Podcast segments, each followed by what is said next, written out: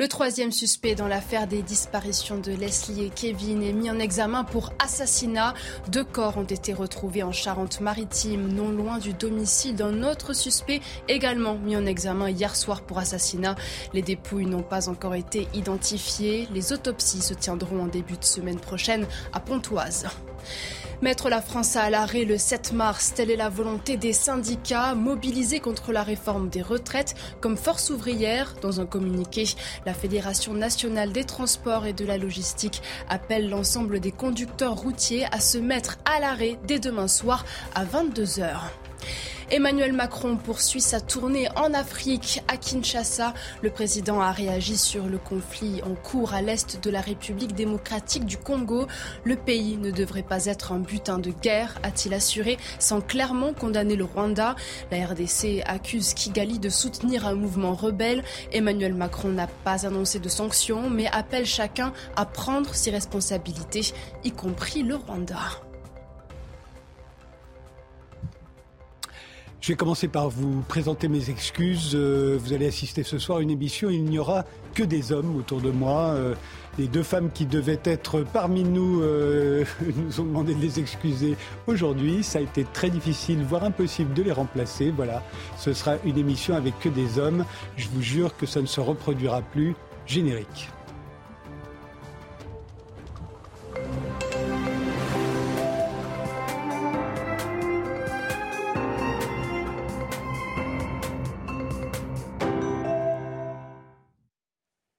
Alors ce soir, les visiteurs, euh, les visiteurs du soir sont Benjamin Brice euh, et Nicolas Bouzou. Euh, la France vit au-dessus de ses moyens, on nous l'a assez répété, mais comment y remédier en travaillant plus ou en consommant moins? C'est un sacré dilemme.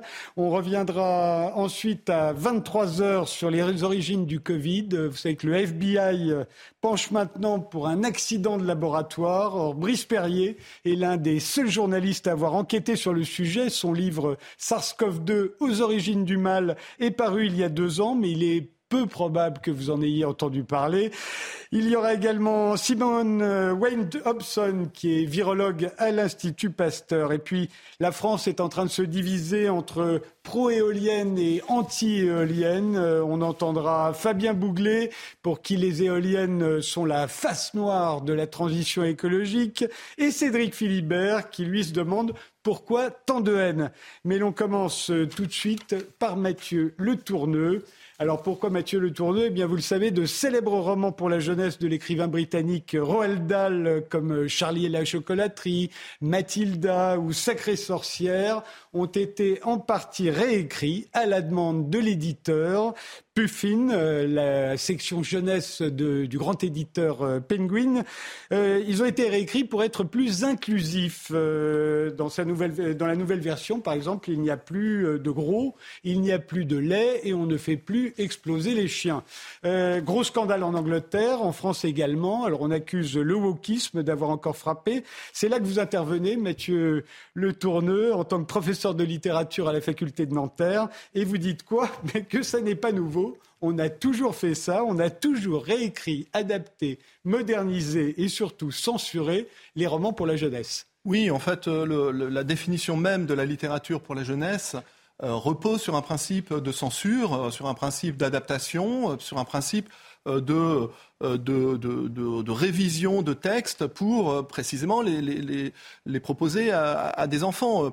Quand on y réfléchit bien, l'idée même de, proposer un livre à la jeunesse suppose de ne pas proposer à ses enfants un certain nombre d'ouvrages. En fait, historiquement, au XIXe siècle, c'est bien simple, euh, on a en partie développé la littérature pour la jeunesse pour lutter euh, contre la tentation qu'avaient les enfants de trop lire les livres pour adultes. Vous voulez dire qu'au euh, XIXe siècle, on n'avait pas peur des réseaux sociaux, on avait peur des romans? Non, le, principal, la principale peur du XIXe siècle, c'était l'accès des enfants à, la lecture, l'accès des femmes à la lecture également.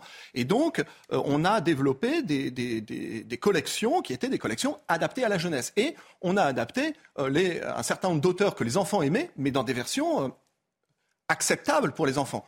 Walter Scott, Fenimore Cooper, l'auteur du dernier des Mohicans, Alexandre Dumas ont été des auteurs adaptés pour la jeunesse. Et puis on a fabriqué aussi euh, des auteurs de, des romans d'aventure pour la jeunesse, avec Jules Verne par exemple, pour que les enfants se détournent des romans d'aventure qui ne leur étaient pas destinés. Et, Jules Verne, lui, il est réécrit? Alors Jules Verne, il est réécrit dès l'origine puisque euh, chacun des romans qu'écrivait Jules Verne était passé entre les mains de son éditeur, Pierre-Jules Hetzel, et que Pierre-Jules Hetzel coupait, refusait des passages pour des raisons euh, euh, politiques, pour des raisons morales, pour des raisons aussi de... il s'agissait de ne pas démoraliser les, les, jeunes enfants. Donc le, le, principe de réécriture chez Jules Verne, il est d'origine, on peut dire que on n'a pas, on n'a jamais eu les textes de Jules Verne, on a toujours eu des textes de Jules Verne revus euh, par Pierre-Jules euh, vous citez l'exemple aussi du petit chaperon rouge, par exemple. On croit tous que le petit chaperon rouge s'en sort à la fin, mais non, pas dans le conte de Perrault. Voilà. Alors il y avait d'autres versions du petit chaperon rouge, mais la grande, la, grande version, c'est la version de Perrault. C'est celle, la, la, première version française du petit chaperon rouge. Euh, or, cette version, elle présente un petit chaperon rouge qui est dévoré par le loup, et puis voilà. or, il se trouve que ça n'est pas cette version qu'on connaît généralement. Alors que c'est bien euh, l'œuvre de Perrault est bien euh, celle qu'on a en tête quand on parle du petit chaperon.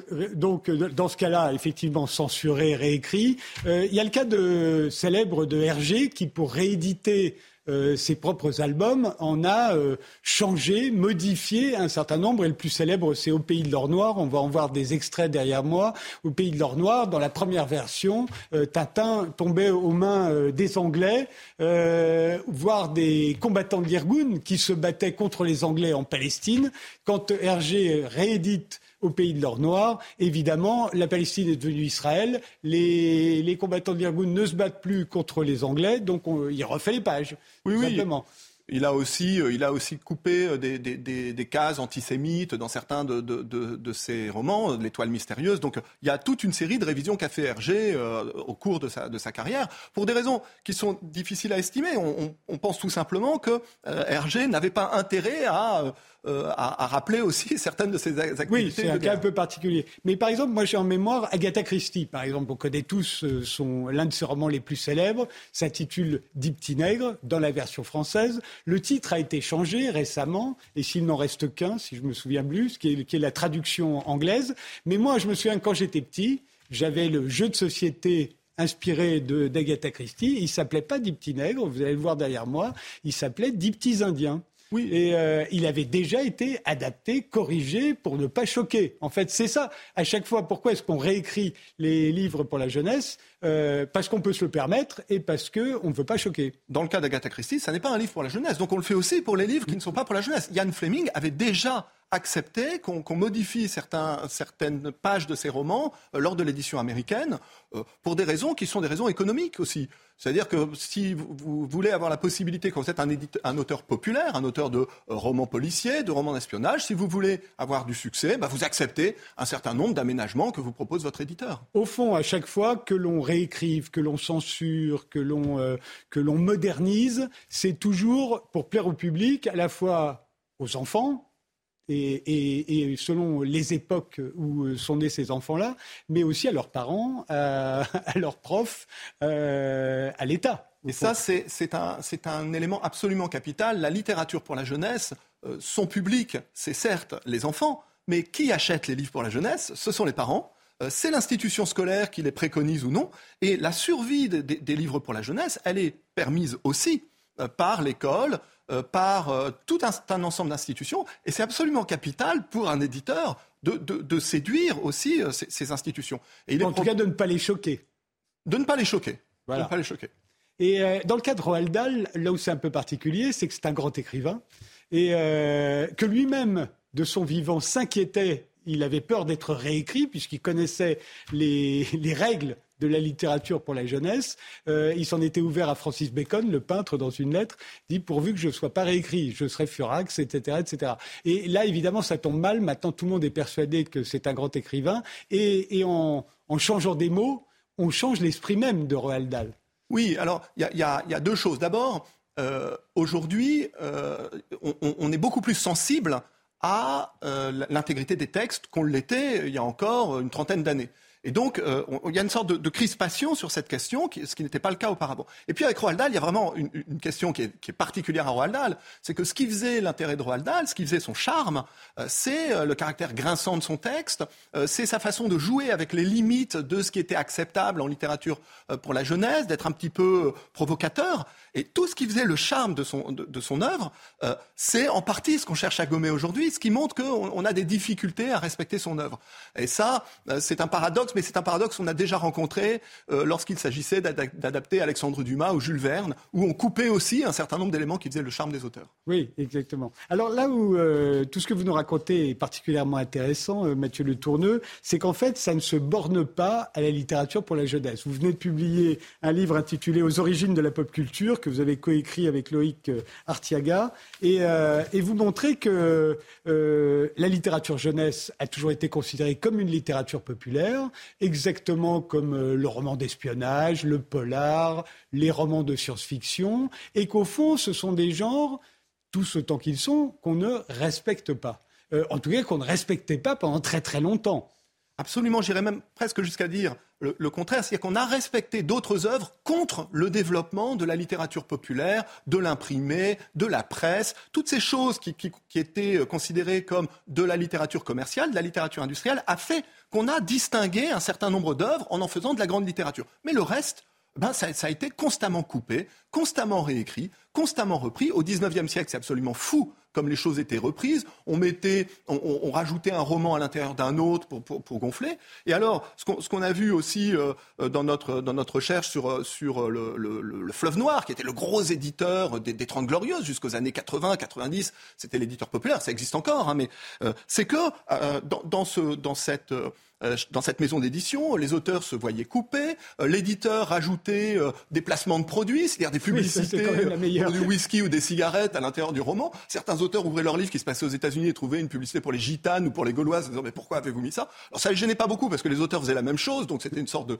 de système généralisé, mais on coupait, on réécrivait, on remaniait, on, toutes les manipulations étaient possibles dans, mais c'est d'autant plus drôle qu'on on, s'en indigne, par exemple, pour quelqu'un comme Ian Fleming aujourd'hui, parce que c'est l'auteur de James Bond, c'est devenu un classique, euh, alors que du temps de Ian Fleming, ah de son vivant, ça n'arrêtait pas. Ah oui, oui. On, changeait des passages entiers de ses romans, euh, on les édulcorait sans aucun problème.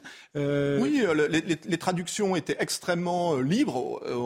Si le roman était un peu long, alors je, je, je ne parle pas directement d'Ian Fleming, mais par exemple la série noire de Gallimard a coupé un tiers de la moitié des romans, euh, supprimé euh, les passages un peu trop psychologiques ou émotionnels parce que le roman noir américain, ça doit être brutal, ça ne doit pas avoir de sentiments. Bref, le, principe de réécriture, il était partout, y compris euh, chez les éditeurs ayant pignon sur rue. Alors, ça n'est plus le cas aujourd'hui, parce qu'il y a des, de très grands auteurs issus de la littérature populaire qui ont gagné leur galon, que ce soit Georges Simenon, qui a commencé sa vie en écrivant des, des romans populaires qui signaient même pas de son nom, et puis qui est devenu le grand écrivain qu'on connaît, Frédéric Dard l'auteur de San Antonio, de la même façon, Ian Fleming, on vient le, il y en a beaucoup d'autres aujourd'hui. Mais c'est vrai qu'autrefois, ces gens-là n'étaient même pas euh, édités en grand format. Non. C'était euh, des petits livres de poche euh, avec du papier pas propre. Exactement, c'était vraiment des livres jetables qu'on achetait au bureau de tabac euh, en s'achetant un paquet de cigarettes ou euh, euh, dans, un, dans, dans, une, dans une station-service ou une épicerie. c'était vraiment des livres jetables qu'on achetait comme des paquets de bonbons et les, les gens n'avaient pas d'estime de, pour ces livres. Et Ian Fleming, c'est vraiment cette culture du paperback, c'est-à-dire du, du, petit livre de poche extrêmement populaire avec des couvertures, avec des pin-up. Et donc, c'était pas une littérature qui était extrêmement reconnue.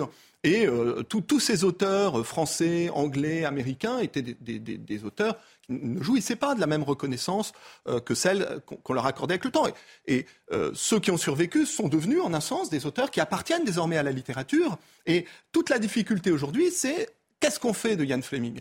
Est-ce qu'on on, fétichise son texte? Est-ce qu'on l'actualise pour lui permettre de, survivre?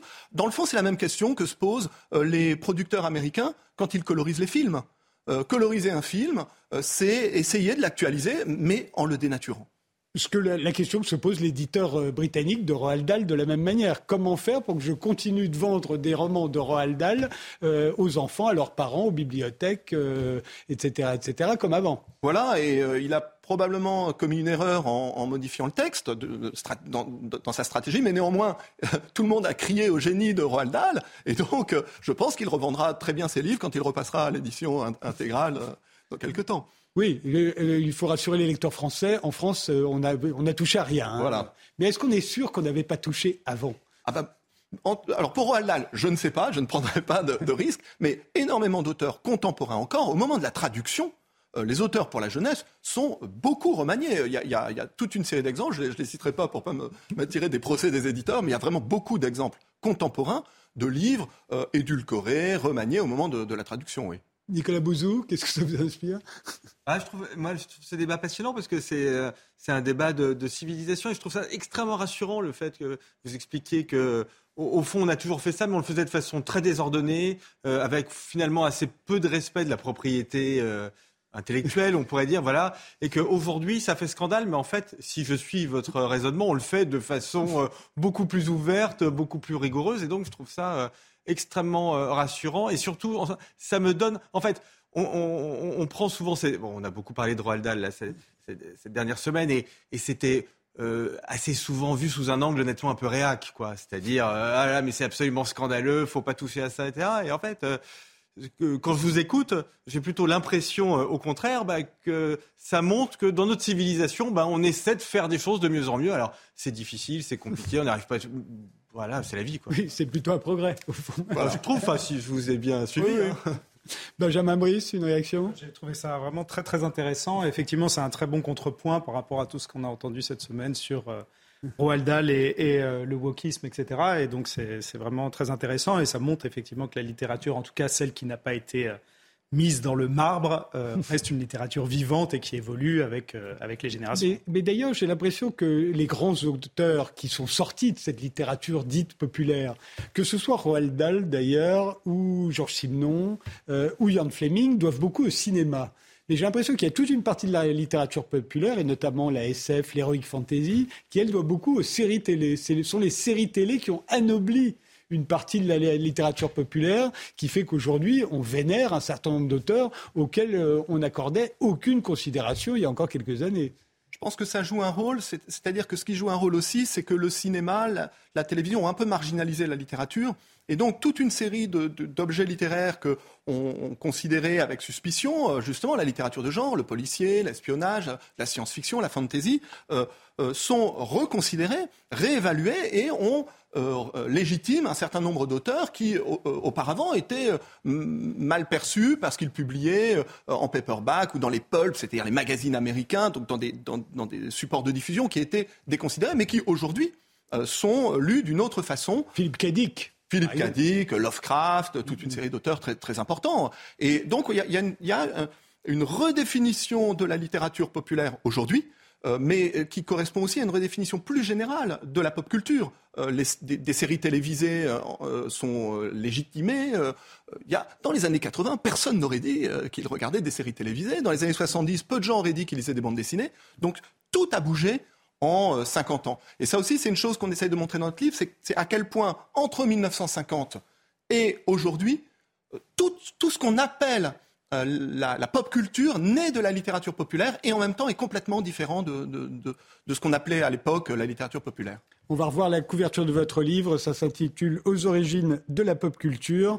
Euh, et, dedans, il y a vraiment des surprises. Hein. Ah quand, on lit, on se rend compte que c'est tout un univers qu'on a oublié. On ne parle même plus de littérature populaire. Aujourd'hui, Guillaume Musso, par exemple, on nous dit c'est l'écrivain qui vend le plus. On ne le met pas à part. On ne dit pas c'est des romans populaires. Non, c'est l'écrivain qui vend le plus en France. En quelques années, tout s'est transformé. Eh bien maintenant, on va faire une petite pause.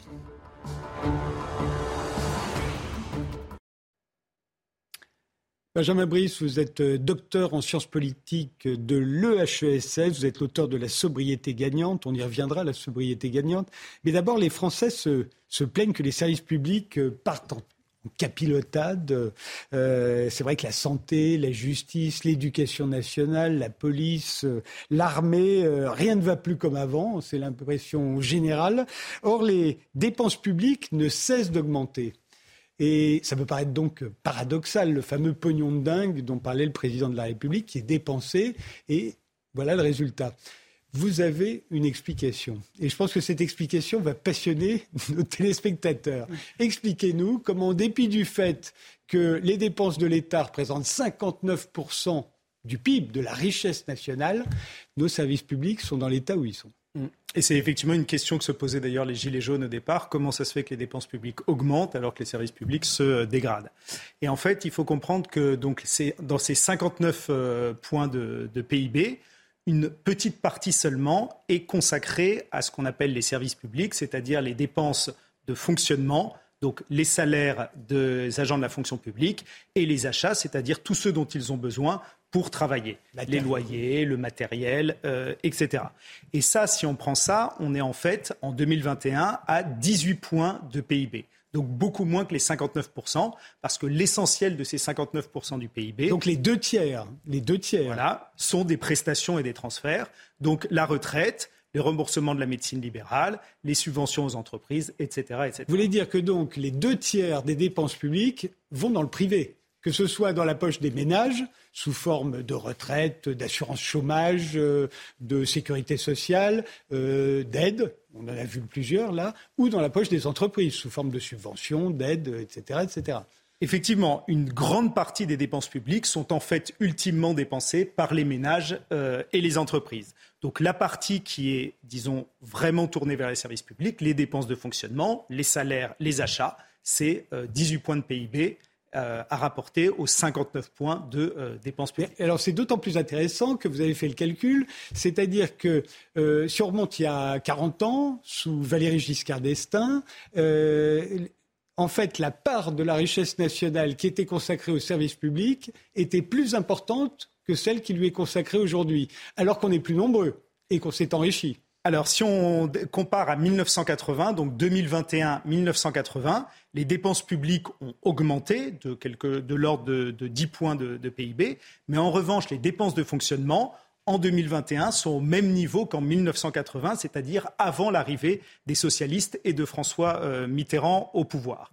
Et ça, c'est au même niveau parce qu'en 2009, c'était même plus bas et ça a légèrement euh, réaugmenté avec toutes les dépenses liées au Covid pour l'hôpital public. C'est 9 points donc d'augmentation entre 1980 et euh, aujourd'hui. Dizaines de points d'augmentation uniquement sont allés vers les transferts c'est les prestations et les transferts qui, euh, je vais dire, captent ça, liés notamment au fait qu'il euh, y a beaucoup plus de besoins pour les retraites, il y a plus de besoins pour le chômage, pour les prestations, un petit peu pour les prestations liées au logement, à l'exclusion, etc., et plus de prestations liées au remboursement de la médecine euh, privée, de la médecine libérale, des cliniques privées, etc.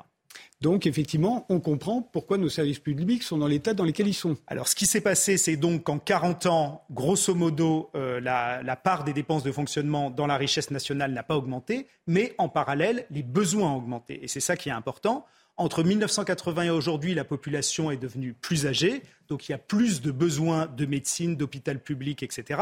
Donc là, il y a des besoins. Et ce qui s'est passé, c'est que par rapport à l'évolution naturelle des dépenses, eh la puissance publique, au moins depuis 10 ou 15 ans, a demandé d'aller en deçà de cette hausse naturelle des dépenses. Donc, il y a des mesures d'austérité qui jouent pour 1 ou 2 chaque année d'économie à trouver euh, dans l'hôpital public. Si on prend l'éducation, l'éducation nationale, on s'aperçoit qu'on demande à de plus en plus d'élèves d'aller euh, vers euh, le bac ou vers des études supérieures, mais derrière, les financements ne suivent pas. Et je crois que dans beaucoup de domaines, on peut retrouver des choses similaires, ce qui explique que euh, a cette impression réelle que les dépenses globales augmentent, mais en même temps, il y a de vraies politiques d'austérité dans les services publics et qui se traduisent par ce que l'on voit aujourd'hui, une certaine dégradation des services publics. 15 secondes, vous êtes d'accord avec le raisonnement, Nicolas Ah oui, je suis entièrement d'accord avec le raisonnement. Et alors, je suis pas sûr d'en tirer toujours les mêmes conclusions, mais c'est le diagnostic que je fais depuis une dizaine d'années. C'est-à-dire qu'il y a des dépenses sociales qui euh, empêchent, au fond, d'investir dans le régalien, dans les services publics, dans l'école, etc. Donc oui. On continue cette conversation, mais d'abord, le rappel des titres.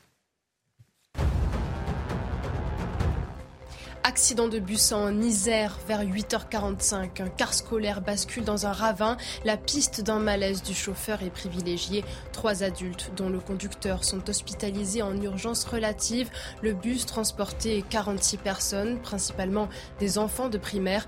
Tous sont attendus ce soir à Paris-Gare de Lyon avant d'être acheminés à Sceaux dans les Hauts-de-Seine pour retrouver leur famille. En visite au Salon de l'Agriculture, Gabriel Attal hausse le ton contre les syndicats qui souhaitent mettre la France à l'arrêt mardi. Le ministre des Comptes publics dénonce des grèves qui vont bloquer les Français en mettant les travailleurs à genoux. Gabriel Attal appelle les opposants à la réforme, à la responsabilité et, je cite, à sortir de l'hypocrisie. Giorgia Meloni sous le feu des critiques. La première ministre italienne rejette toute responsabilité dans le naufrage de migrants de dimanche dernier. La justice italienne s'interroge sur l'arrivée tardive des secours, mais Giorgia Meloni l'affirme. Nous n'avons reçu aucun signalement d'urgence de Frontex, l'agence européenne de surveillance des frontières. Au moins 69 migrants ont perdu la vie dans le sud de l'Italie. Les visiteurs du soir, c'est jusqu'à minuit. Euh, nous sommes ce soir avec Mathieu Le Tourneux, qui est professeur de littérature à la faculté de Nanterre, qui est venu nous expliquer l'affaire Roald Dahl comme on nous avait on ne nous l'avait pas expliqué jusqu'à présent.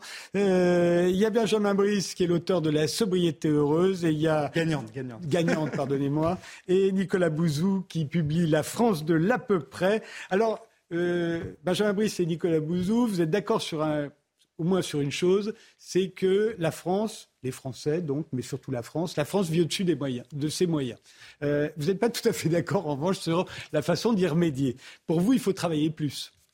Oui, il faut travailler plus, il faut investir plus, il faut corriger tous ces petits dysfonctionnements, c'est ce que j'appelle la France de l'à peu près, qui font que ben, d'à peu près en à peu près, euh, à l'école, euh, à l'hôpital, dans le domaine de l'énergie, ben, finalement on finit par avoir de, gros problèmes. Et donc mon idée, c'est de dire au fond, la France, c'est pas un pays qui tombe, c'est pas un pays qui chute. Ça, je pense c'est un diagnostic qui a été fait il y a longtemps, mais je pense qu'il est faux. C'est génial de vivre en France, c'est formidable. Et il y a aussi des choses qui, qui fonctionnent. Mais ça pourrait vraiment être super, et notamment tous ces problèmes qu'on a euh, à l'hôpital, à l'école, etc. Voilà, si on avait une vision de long terme, si on donnait du sens au travail, si on se retroussait les manches et si on corrigeait toutes ces imprécisions, je pense voilà, qu'on pourrait résoudre la plus grosse partie de nos, de nos problèmes. Mais c'est vrai que ça passe par l'investissement et le travail. Et le travail bien fait voyez, retrouver ce truc, voilà, du, travail bien fait. Mais vous savez, euh, tout le monde en souffre et tout le monde le voit dans sa vie euh, quotidienne. Hein. C'est, euh, pas, l'URSSAF qui vous a pas prélevé le bon montant, c'est la Sécu qui a pas fait votre changement d'adresse, c'est les fautes d'orthographe à l'école, au lycée et même à l'université, phénomène finalement par rapport auquel on a collectivement un peu, un peu démissionné. Mais c'est tout ça, la France euh, de l'à peu près. Et ça ne correspond pas aux aspirations de nos concitoyens, parce que je pense qu'un autre sujet sur lequel on sera peut-être d'accord, c'est le fait que, vous parliez tout à l'heure des, services publics, nos concitoyens, les Français, ils ne sont pas satisfaits de la façon dont fonctionnent les services publics euh, aujourd'hui. Ils ont raison. Moi non plus, je ne suis pas satisfait. Euh, on parlait de l'hôpital. Le système de santé au monde, le système de santé français, c'était le meilleur système de santé au monde. C'était il y a 20 ans. C'était un sondage qui a été réalisé il y a 20 ans.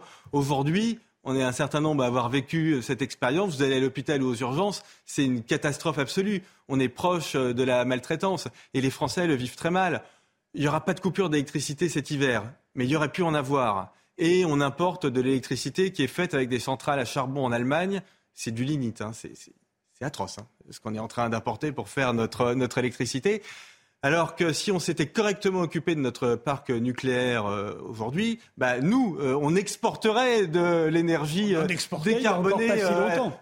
Oui, enfin quand il fait quand il fait bon, quand il fait pas trop froid, on en est... oui, on en exportait il y a quelques années, bien sûr. Oui. Ouais, complètement. Vous voyez, donc c'est, c'est, ça va pas du tout, si vous voulez. Non, non, mais ça va pas. Mais en même temps, voilà, je pense que c'est des choses, c'est des, des problèmes qu'on peut résoudre et peut-être qu'une partie du malaise français ça vient de l'écart entre euh, nos aspirations collectives, qui sont encore très importantes, et le fait que, bah, justement, collectivement, on ne se donne pas les moyens de répondre à ces aspirations. Alors que vous, Benjamin Brice, euh, vous ne le remédiez pas de la même manière, vous? Euh, non, disons, le, constat de départ sur le fait que nous vivons au-dessus de nos moyens, je pense qu'on peut le, partager. Mais disons, j'élargirai un petit peu les choses. C'est-à-dire que de quelle manière nous vivons au-dessus de nos moyens? Ça se voit d'abord, premièrement, sur le déficit commercial.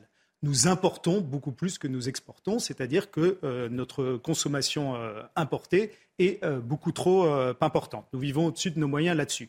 Sur le plan écologique, c'est la même chose. Cette consommation importée, donc produits manufacturés, euh, produits manufacturés et combustibles fossiles, ont des conséquences écologiques très fortes en termes d'émissions de gaz à effet de serre, en termes d'extraction, etc. Donc nous vivons aussi au-dessus de nos moyens du point de vue écologique. Et la dernière chose, c'est ce dont on a parlé pour les services publics. Nous ne mettons pas assez d'argent dans nos services publics, qui sont les services publics, c'est-à-dire pour l'hôpital, etc. Même si, bon, je veux dire, les, personnels à l'hôpital font le maximum pour que les urgences, ça se passe bien quand même, mais la maltraitance, je trouve, elle est surtout vis-à-vis de ces, personnels. Disons, les pouvoirs publics vis-à-vis de ces personnels. Mais il y a aussi de la projection dans l'avenir. L'armée, on voit aujourd'hui que c'est redevenu quelque chose d'important, mais l'éducation nationale, c'est notre projection dans l'avenir. Et le déclassement dans les différents euh, classements internationaux est très préoccupant. Et il faut savoir qu'aujourd'hui, nous mettons collectivement un point de PIB en moins dans l'éducation en général intérieure du pays qu'au milieu des années 1990. Donc il y a une explication derrière euh, euh, cette, baisse dans les classements. Donc nous vivons au-dessus de nos moyens euh, sous tous ces aspects et je crois que la solution, en tout cas c'est ce que j'essaie de défendre dans mon livre, la solution vient dans un certain effort de sobriété. Sobriété matérielle et sobriété matérielle sur la consommation importée baisser notre consommation matérielle importée, c'est baisser notre empreinte environnementale, c'est euh, baisser notre déficit commercial et remettre de l'argent dans l'économie française qui permet de créer des emplois et d'augmenter les recettes fiscales et donc de mettre de l'argent là où il y en a besoin dans les services publics. Vous, ce que vous avez l'air de dire, c'est que pendant très longtemps, on a parié sur la compétitivité et nos hommes politiques sont encore là-dessus. Peut-être que Nicolas Bouzou serait lui aussi pour insister sur la compétitivité. Vous dites qu'en fait, ça n'a pas marché, ça va dans une impasse. Pourquoi? Alors, la, compétitivité, je veux dire, est une réalité. Nous sommes dans une économie ouverte. La compétitivité fait partie des contraintes extérieures. Ce dont il faut se rendre compte, c'est que les politiques de compétitivité, donc les politiques qui ont été menées au nom de la compétitivité, disons fermement, au moins depuis le mandat de Nicolas Sarkozy, donc depuis 15 ans, tous les présidents ont eu cet objectif euh, en tête, n'ont pas apporté les résultats le déficit commercial, le maximum de déficit commercial avant l'arrivée d'Emmanuel Macron, pas commercial, je mets de côté l'énergie, mais manufacturier, vraiment sur les produits industriels. Le déficit maximum, ça a été 34 milliards d'euros en 2011. Depuis qu'Emmanuel Macron est au, pouvoir, c'est toujours plus de 34 milliards. Et là, le record de 2022, c'est 80 milliards, 79 milliards. Donc il y a vraiment un problème là-dessus. On exporte de moins en moins de produits, de biens manufacturés. Eh bien justement, non. On exporte de euh, plus en plus, mais on importe de plus en plus. Et c'est là justement où est le pivot et ma critique des politiques de compétitivité, c'est que je crois que le gouvernement ou les orientations politiques actuelles ne prennent pas en compte ce fait majeur qui est que nous exportons de plus en plus. Toutes nos politiques d'exportation fonctionnent à peu près. Et, à côté de ça, comme nous importons de plus en plus, et notamment pour notre consommation matérielle des ménages, des entreprises, des administrations publiques, eh bien, nous, nous sommes perdants, euh, nous sommes perdants au final. C'est pour ça qu'il faudrait prendre le problème à l'envers et l'environnementeur national nous incite à le faire, que ce soit d'un point de vue écologique ou que ce soit d'un point de vue euh, géopolitique en termes de résilience, nous avons intérêt à reconcentrer euh, notre attention sur les importations et à réduire nos importations en réduisant vous nous dites, faut qu'on consomme moins. Il faut qu'on matériellement, il faut qu'on consomme moins. Pas moins de services, pas moins de musées, pas moins de, de, de services, moins d'objets. mais moins d'objets matériels qui sont pour l'immense majorité importés moins d'objets matériels et moins de combustibles fossiles, bien sûr, parce que c'est quand même une part très importante de nos importations. Nicolas Bouzou ah, alors moins d'objets matériels, on le fait, hein, parce que quand on regarde dans la consommation la part des produits manufacturés par rapport aux services, on voit que la, la part des produits diminue et que celle des services euh, augmente. Mais en fait, ce, problème de déficit commercial, il est lié à la désindustrialisation de la France. C'est-à-dire que, en fait, les, courbes sont absolument parallèles et ça se comprend très bien. En se désindustrialisant, bah, du coup, on a eu de moins en moins de choses à exporter et du coup, on a de plus en plus euh, satisfait nos besoins par de l'importation. Donc le grand sujet, enfin l'un des grands sujets, c'est justement cette question de la réindustrialisation. Et derrière ça, vous avez plein de choses. Alors vous avez des, sujets de compétitivité, je dirais, euh, un peu classiques quand même, qui restent des sujets de coût, euh, d'attractivité. C'est très compliqué de mettre en place une usine en France, c'est plus compliqué qu'en Allemagne, qu'en Suisse, etc. Donc ces sujets restent vrais, mais surtout, il y a un, sujet qui, à mon sens, n'est pas traité et qui n'a pas été traité euh, ces, six dernières années, qui est celui de l'innovation au fond de la qualité des produits. Puisqu'un pays comme la France, c'est un pays qui de toute façon a une structure de coûts élevée, parce qu'il y a des salaires, et encore, ils ne sont pas très élevés en réalité en France, mais enfin, bon, il y a quand même des salaires, un salaire minimum, etc. Et puis il y a des cotisations sociales, patronales, etc. Donc on a de toute façon une structure de coûts qui est élevée. Et donc on est obligé, si on veut réindustrialiser, de se positionner sur des produits qui sont des produits de, haute qualité et qui d'ailleurs souvent sont des produits à faible contenu en carbone, puisque c'est des produits qui sont plus durables, puisque c'est des produits qui euh, euh, font euh, appel à ce qu'on appelle l'économie circulaire, c'est-à-dire qui sont pensés très en amont pour durer longtemps, pour être démontables, valorisables, etc. Donc je pense que c'est véritablement ça notre avenir, mais j'y reviens, ça, si vous travaillez, enfin ça va pas se faire tout seul. Hein. Ça, malheureusement, ce serait super, hein, j'adorerais, mais faut réfléchir, euh, faut travailler, faut investir, faut de l'argent si on veut faire tout ça. Et moi, je veux qu'on le fasse. Donc, euh, c'est là, où vous, là où vous divergez. Euh, il reste dans l'idée de la compétitivité quand vous voulez aller vers la sobriété. Alors, et on voit bien que c'est le dilemme aujourd'hui. Et j'ai l'impression que ce mm. dilemme pèse sur toutes les décisions politiques. Constamment, on est en train de se dire est-ce qu'il faut que je sois plus sobre au fond, je dépense moins ou que je consomme moins, euh, mais aussi que je produise moins par la même occasion, ou est-ce qu'au contraire, il faut que je sois compétitif, c'est-à-dire qu'il faut que je travaille plus et mieux et plus nombreux Alors, les deux ne sont pas forcément incompatibles, mais il n'y a pas de dilemme au niveau du gouvernement. Le gouvernement a tranché depuis très longtemps en faveur de la compétitivité. Je veux dire, la sobriété est venue, c'est pour saupoudrer un petit peu, mais il n'y a aucune réelle politique de sobriété matérielle et surtout pas tourner vers les importations. Ce n'est pas du tout, disons, dans le logiciel du gouvernement. Et c'est ça, je pense, que nous aurions intérêt à changer.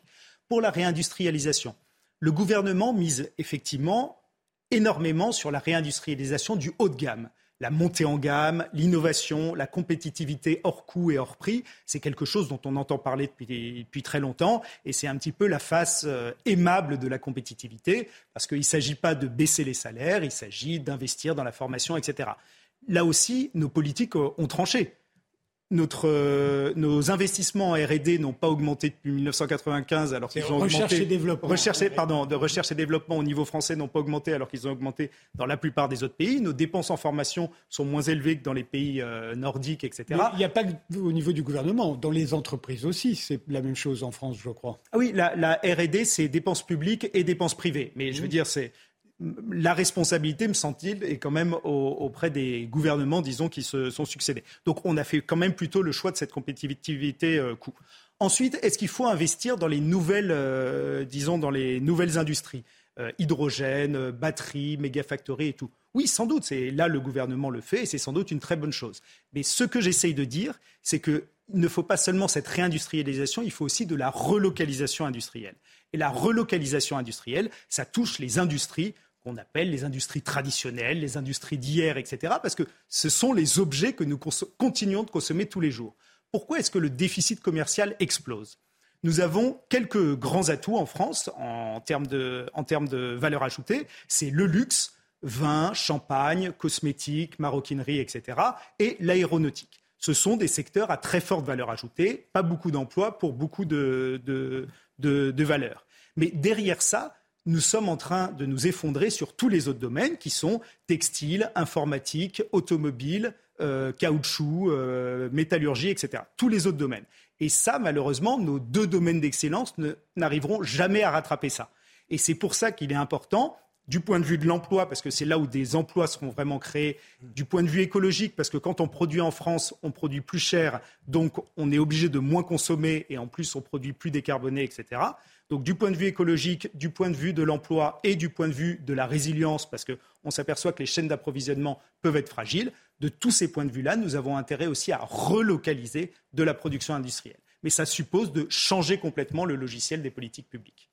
Nicolas Bouzou, c'est vrai que quand on réfléchit à la France il y a ne serait-ce qu'un siècle, mm-hmm. euh, euh, mais particulièrement au tournant du 19e et du 20e siècle, on était leader dans tous les ah ben secteurs de pointe.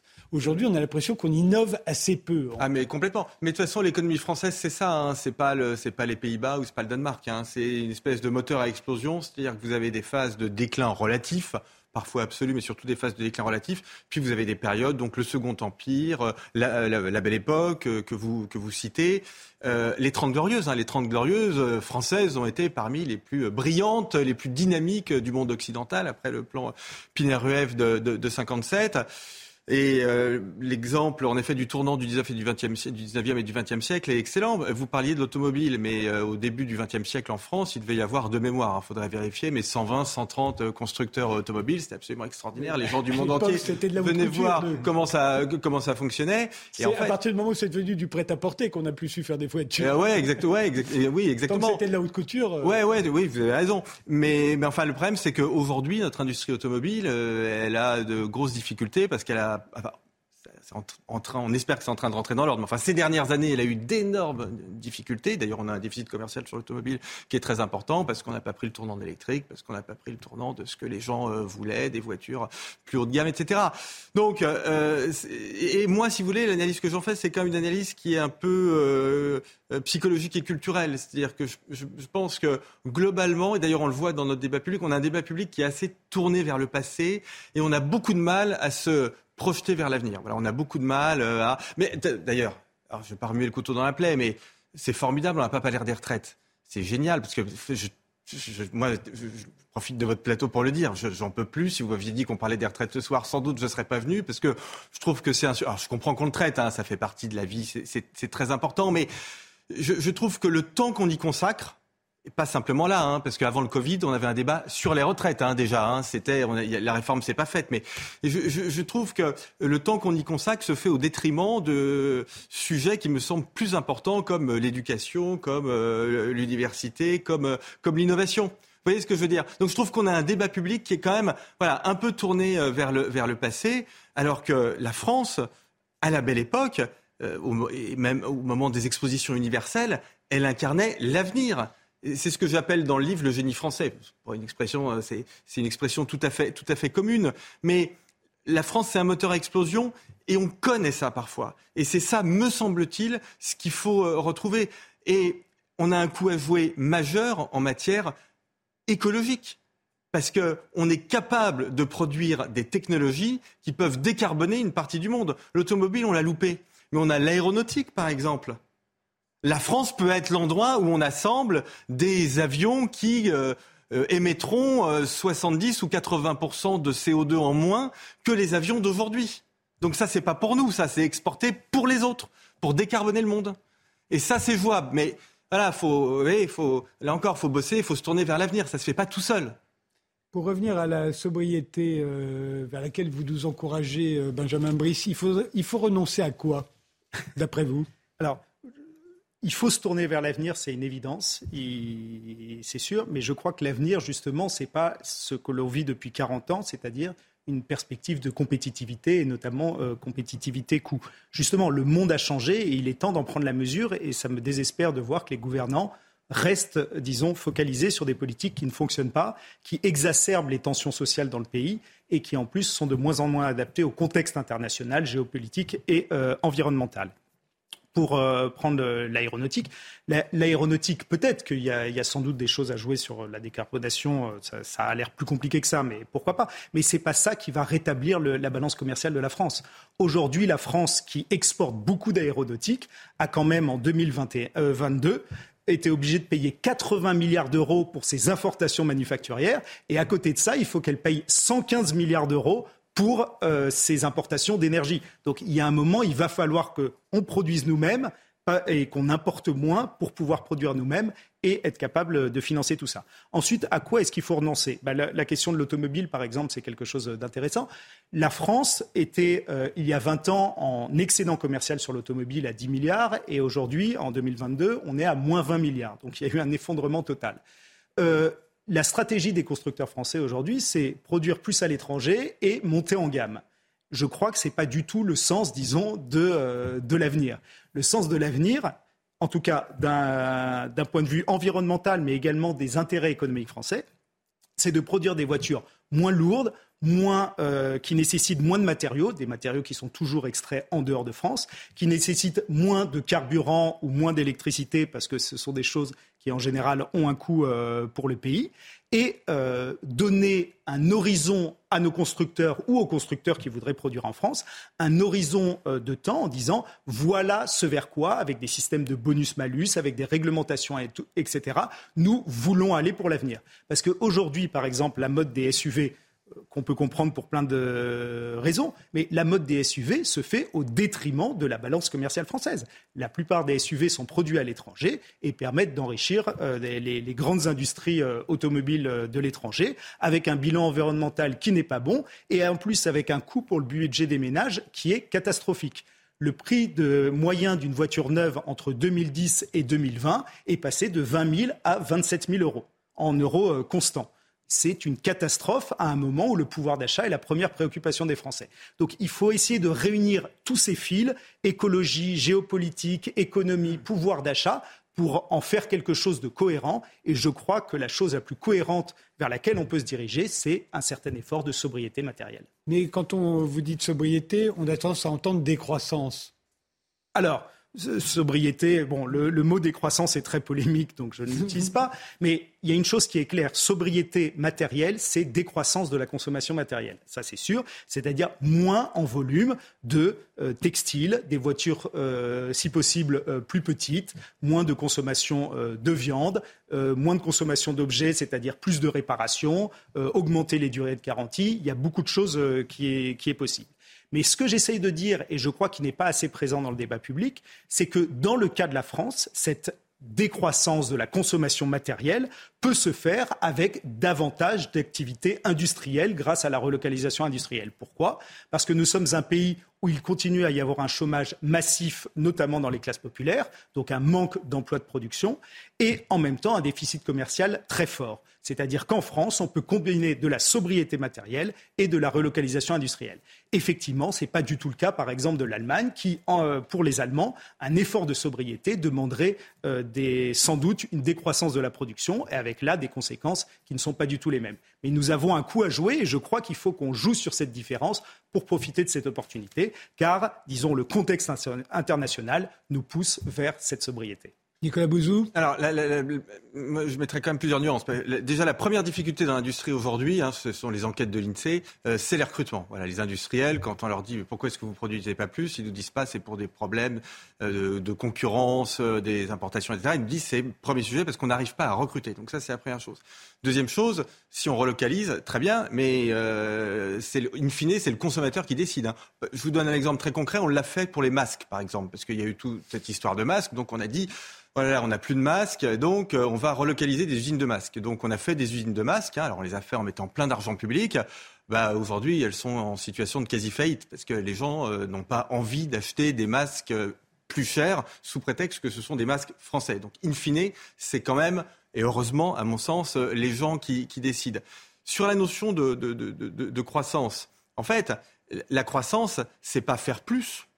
C'est pas ça la croissance. La croissance, ça peut être faire mieux. Ça a été démontré par l'un des plus grands économistes du XXe siècle, qui s'appelait Joseph Schumpeter, qui expliquait très bien que la croissance, en fait, c'est ce qu'il appelait un phénomène de destruction créatrice. C'est-à-dire, c'est des choses nouvelles qui apparaissent, mais c'est beaucoup de choses anciennes qui disparaissent. Vous évoquez la question de l'agriculture. Ça me passionne l'agriculture parce que là, on est vraiment au cœur de ce que devrait être l'excellence française. Manger moins de viande. Oui, mille fois oui. Et aujourd'hui, justement, on a la capacité de produire des protéines artificielles, des viandes artificielles. On, pourrait faire toutes ces choses-là, mais on n'investit pas là-dedans. Vous savez qui va faire ça? Euh, c'est les boîtes californiennes en ce moment qui sont en train de prendre le grand tournant en matière d'agroalimentaire. Nous, on le fait pas parce que je sais pas. parce qu'on n'est plus gastronome peut-être. ben, on n'est plus gastronome, mais attendez, attendez, choisissez. On parlait d'écologie. Euh, moi, je sais pas. On m'a dit que euh, le steak, c'est ce qui émettait le plus de CO2. Donc, bah, du coup, j'en mange moins. Et je pense qu'il faut en manger moins et en produire moins. J'essaie d'être cohérent, si vous voulez. Mais je veux en même temps que la France reste justement le pays de l'excellence en agroalimentaire. Je veux pas qu'on perde tout. Vous voyez? Et donc ça, c'est de la croissance. Donc en fait, l'écologie est parfaitement conciliable avec la croissance. D'ailleurs, moi, mon, euh, euh, ma conviction euh, profonde, c'est que la décarbonation, c'est quelque chose qui est très exigeant, qui est très compliqué. Ça demande beaucoup de ressources. Et allez, je vais faire une petite provocation. Ça demande de passer de la croissance à l'hypercroissance. Et ça, on en est loin. Mais moi, c'est ce que je veux pour mon pays. Parce que c'est l'hypercroissance qui peut nous permettre justement d'être les meilleurs en matière d'écologie, d'être les meilleurs en matière de transport décarboné. Et c'est ça aussi qui va nous permettre de générer des revenus. Parce que les salaires en France, ils sont trop bas. Et vous avez tout un tas de gens qui bossent comme des malades et ils ne peuvent pas partir en vacances. Et ça, si on ne génère pas de revenus collectivement, on ne va pas résoudre ça. Et on ne peut pas simplement dire aux gens, bah, désolé, on a une idée, la décroissance, par contre, vous aurez un peu moins d'argent. C'est pas possible. Si vous faites ça, d'ailleurs, au passage, vous allez fabriquer des hordes de climato-sceptiques. Hein. Je veux pas ça. Je comprends maintenant pourquoi, depuis tout à l'heure, il y a écrit fraternité derrière vous. Je, me suis dit, la photo est bloquée, il y, a, un problème. Mais tout à coup, je viens d'avoir l'explication. Euh, Benjamin Boïs euh, oui, alors lui, il y a écrit liberté depuis tout à l'heure. Ah. ça devrait être l'inverse. bien fait. Le, pour, pour les masques, c'est une question intéressante parce que effectivement, le, le, consommateur euh, n'a pas joué le jeu jusqu'au bout, même si beaucoup de personnes ont, joué le jeu. Mais je veux dire, 20% de la consommation intérieure en France dépend des, pouvoirs publics, des administrations publiques, etc les achats publics auraient dû être tournés vers la production française. Parce que, je veux dire, c'est macroéconomiquement gagnant, parce que l'argent qui est mis va revenir sous forme de salaire, donc moins de chômage, moins de transferts pour le chômage, et sous forme de fiscalité, donc plus, euh, de revenus. Il est complètement aberrant, euh, au nom euh, des coûts, d'aller chercher les, les masques ailleurs alors qu'on en produit en France. Ensuite, pour la guerre des prix bas, en quelque sorte, le choix des consommateurs, je crois qu'il faut qu'on sorte de ça. Qu'est-ce qui nous a amené cette désindustrialisation? Ben, C'est notamment cette dictature des prix bas. En disant à chaque fois, les gens, les classes populaires ont euh, besoin de consommer plus en volume, mais euh, des choses moins chères. Donc on s'est tourné vers des produits produits ailleurs. Mais derrière ça, qu'est-ce qu'il y a? Il y a plus de chômage, donc plus de transferts sociaux. À côté de ça, il faut être plus compétitif vis-à-vis de pays qui quand même ont des normes sociales et environnementales euh, catastrophiques. Donc pour être plus compétitif, qu'est-ce qu'on fait? Eh bien, on subventionne le coût du travail. On est autour de 60 ou 70 milliards par an, plus la prime d'activité pour compléter les salaires euh, en bas, 10 milliards par an. On, empile les, dispositifs comme ça. Tout ça, ça a un coût. Comment est-ce qu'on le finance? Eh bien, on le finance derrière en augmentant les impôts. Comme au nom de la compétitivité, on ne peut pas augmenter les impôts sur les classes supérieures ou sur les entreprises, on augmente les impôts indirects ou les impôts euh, non progressifs comme la CSG, etc., qui, qui pèsent sur les classes populaires. Si aujourd'hui le pouvoir d'achat est la première préoccupation des Français, c'est pas parce qu'on consomme pas assez en volume. On consomme beaucoup plus que dans les années, à la fin des années 70. Et pourquoi les gens sont beaucoup plus insatisfaits aujourd'hui qu'à la fin des années 70 C'est parce que toute la société s'est construite sur un modèle où l'on consomme de plus en plus et derrière, comme on, ne produit plus vu que c'est de la consommation importée, il faut payer des impôts en plus, il faut payer des transferts en plus, etc. Donc au final, je crois qu'il faut revenir sur un modèle beaucoup plus vertueux où on accepte de consommer moins en volume, mais consommer des produits plus locaux, meilleurs pour l'environnement et qui permettent au final d'amorcer la pompe dans, ce sens-là. Mais ce n'est pas en laissant les, consommateurs libres, individuels, de les laisser se débrouiller que ça va, marcher. Sûrement pas, surtout dans une période de forte pression sur le pouvoir d'achat. C'est à la collectivité de reprendre en main une partie de la consommation en se disant comment est-ce qu'on oriente, comment est-ce qu'on aide, comment est-ce qu'on réindustrialise, comment est-ce qu'on relocalise. Vous nous annoncez la fin de l'abondance. Depuis le temps qu'on nous dit que c'est la fin de l'abondance, remarquez, euh, Mais vous ne pas le premier. Les Français vivent la fin de l'abondance depuis un bout de temps. Si on regarde par exemple les évolutions du pouvoir d'achat, depuis la crise de 2008, le pouvoir d'achat des Français n'a pas vraiment augmenté. Si on prend en compte l'augmentation euh, de l'immobilier, enfin du coût du logement, etc., les, les gens n'ont pas plus d'argent qu'il y a dix ans. Le, pouvoir d'achat en France, il est bas parce que les salaires sont bas, euh, en réalité. C'est pas. Alors là, il y a de l'inflation, mais il y en a dans tous les pays du monde. Il y en a d'ailleurs plutôt un peu moins en France euh, qu'ailleurs. Mais si on regarde sur longue période, ce qui fait la faiblesse du pouvoir d'achat, c'est la faiblesse des salaires. Et ce qui fait la faiblesse des salaires, c'est la faiblesse de la productivité. C'est le fait que les entreprises n'ont pas assez investi. C'est le fait que les gens sont pas suffisamment bien formés. C'est le fait que la formation continue n'est pas euh, suffisamment utilisée. C'est le fait aussi, et ça on commence à le payer, y compris économiquement, c'est les difficultés de la forme, les problèmes de la formation initiale, par exemple en mathématiques. Vous voyez, donc il faut faire tout cet enchaînement. C'est-à-dire que euh, on parlait de l'hydrogène tout à l'heure, on peut pas avoir une super filière de l'hydrogène si euh, on n'apprend pas correctement les, les mathématiques euh, à, à l'école. Donc en fait, c'est tous ces facteurs qui ont abouti à ce qu'aujourd'hui on ait des salaires qui sont euh, en deçà de, des aspirations des, des Français. Et ça, vous voyez, enfin voilà, non, non, mais là encore, pour moi, c'est vraiment euh, un dysfonctionnement euh, majeur. Mais là encore, c'est que les entreprises investissent davantage donc dans les robots, l'intelligence artificielle, etc., tout ce qui permet de faire des gains de productivité, qu'on forme mieux les gens, et c'est ça ce qui permettra au salaire de remonter durablement. On va maintenant, juste après euh, le journal, on va revenir sur les origines du Covid. Mathieu Le Tourneux, vous allez nous quitter. Je vous remercie d'être venu nous éclairer sur l'affaire Roald Dahl. Euh, dans un instant, donc, euh, euh, les origines du Covid. Le FBI penche désormais pour la thèse de l'accident humain. Ça change énormément de choses. Le journal. Le troisième suspect dans l'affaire des disparitions de Leslie et Kevin est mis en examen pour assassinat. Deux corps ont été retrouvés en Charente-Maritime.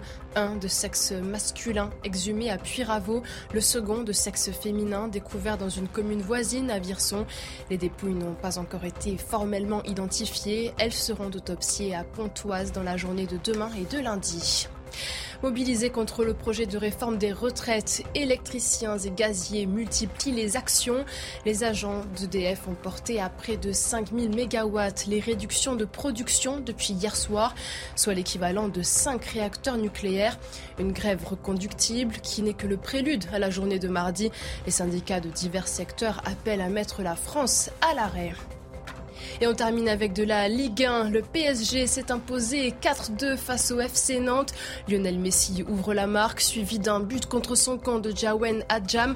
Danilo enchaîne et bouquet final avec Kylian Mbappé. 201e but au PSG pour l'attaquant star qui devient meilleur buteur de l'histoire du club devant Cavani. Les Parisiens affronteront en huitième de finale retour de la Ligue des Champions le Bayern Munich mercredi. Le département de l'énergie américain et le FBI euh, penchent désormais pour la thèse euh, selon laquelle l'épidémie de Covid-19 aurait été causée par un accident de laboratoire à Wuhan, une thèse euh, considérée comme complotiste au début de l'épidémie, balayée du bras dans les médias. Alors Brice Perrier, vous êtes le seul journaliste à avoir longuement enquêté sur ce sujet. Quand vous avez publié votre livre, dont on va voir la couverture, SARS-CoV-2 aux origines du mal en 2021, on vous regardait encore de travers, hein, je n'exagère pas. Euh, pourtant, vous ne disiez pas autre chose que ce que dit le FBI aujourd'hui. Oui, je disais même pas que c'était très probable, je disais que c'était très possible, que c'était très plausible que c'était une hypothèse qu'il ne fallait pas écarter d'un revers de la main. Exactement. Et euh, alors, est-ce que les Américains sont en train de changer d'avis parce qu'il y a le département de l'énergie, il y a le FBI, parce que à cause des tensions grandissantes avec la Chine, est-ce que ça les arrange en ce moment de dire euh, que c'est la faute des laboratoires euh, très nombreux à Wuhan, comme ça les arrange peut-être de dire que TikTok c'est pas bien? Après, je suis pas dans la tête de leur stratégie géopolitique, mais c'est sûr que ça doit jouer, parce qu'en même temps, euh, là, il n'y a rien de nouveau dans ce qu'ils disent. Y a, ça fait déjà.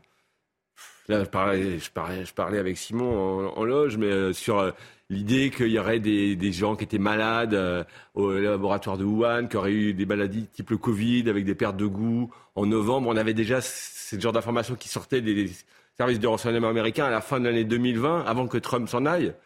Et, et, depuis, en fait, on n'a rien de plus, parce que ça, ce serait une information vraiment importante de savoir s'il y a vraiment des gens dans ce laboratoire qui ont eu une maladie type Covid avec hospitalisation en novembre 2019.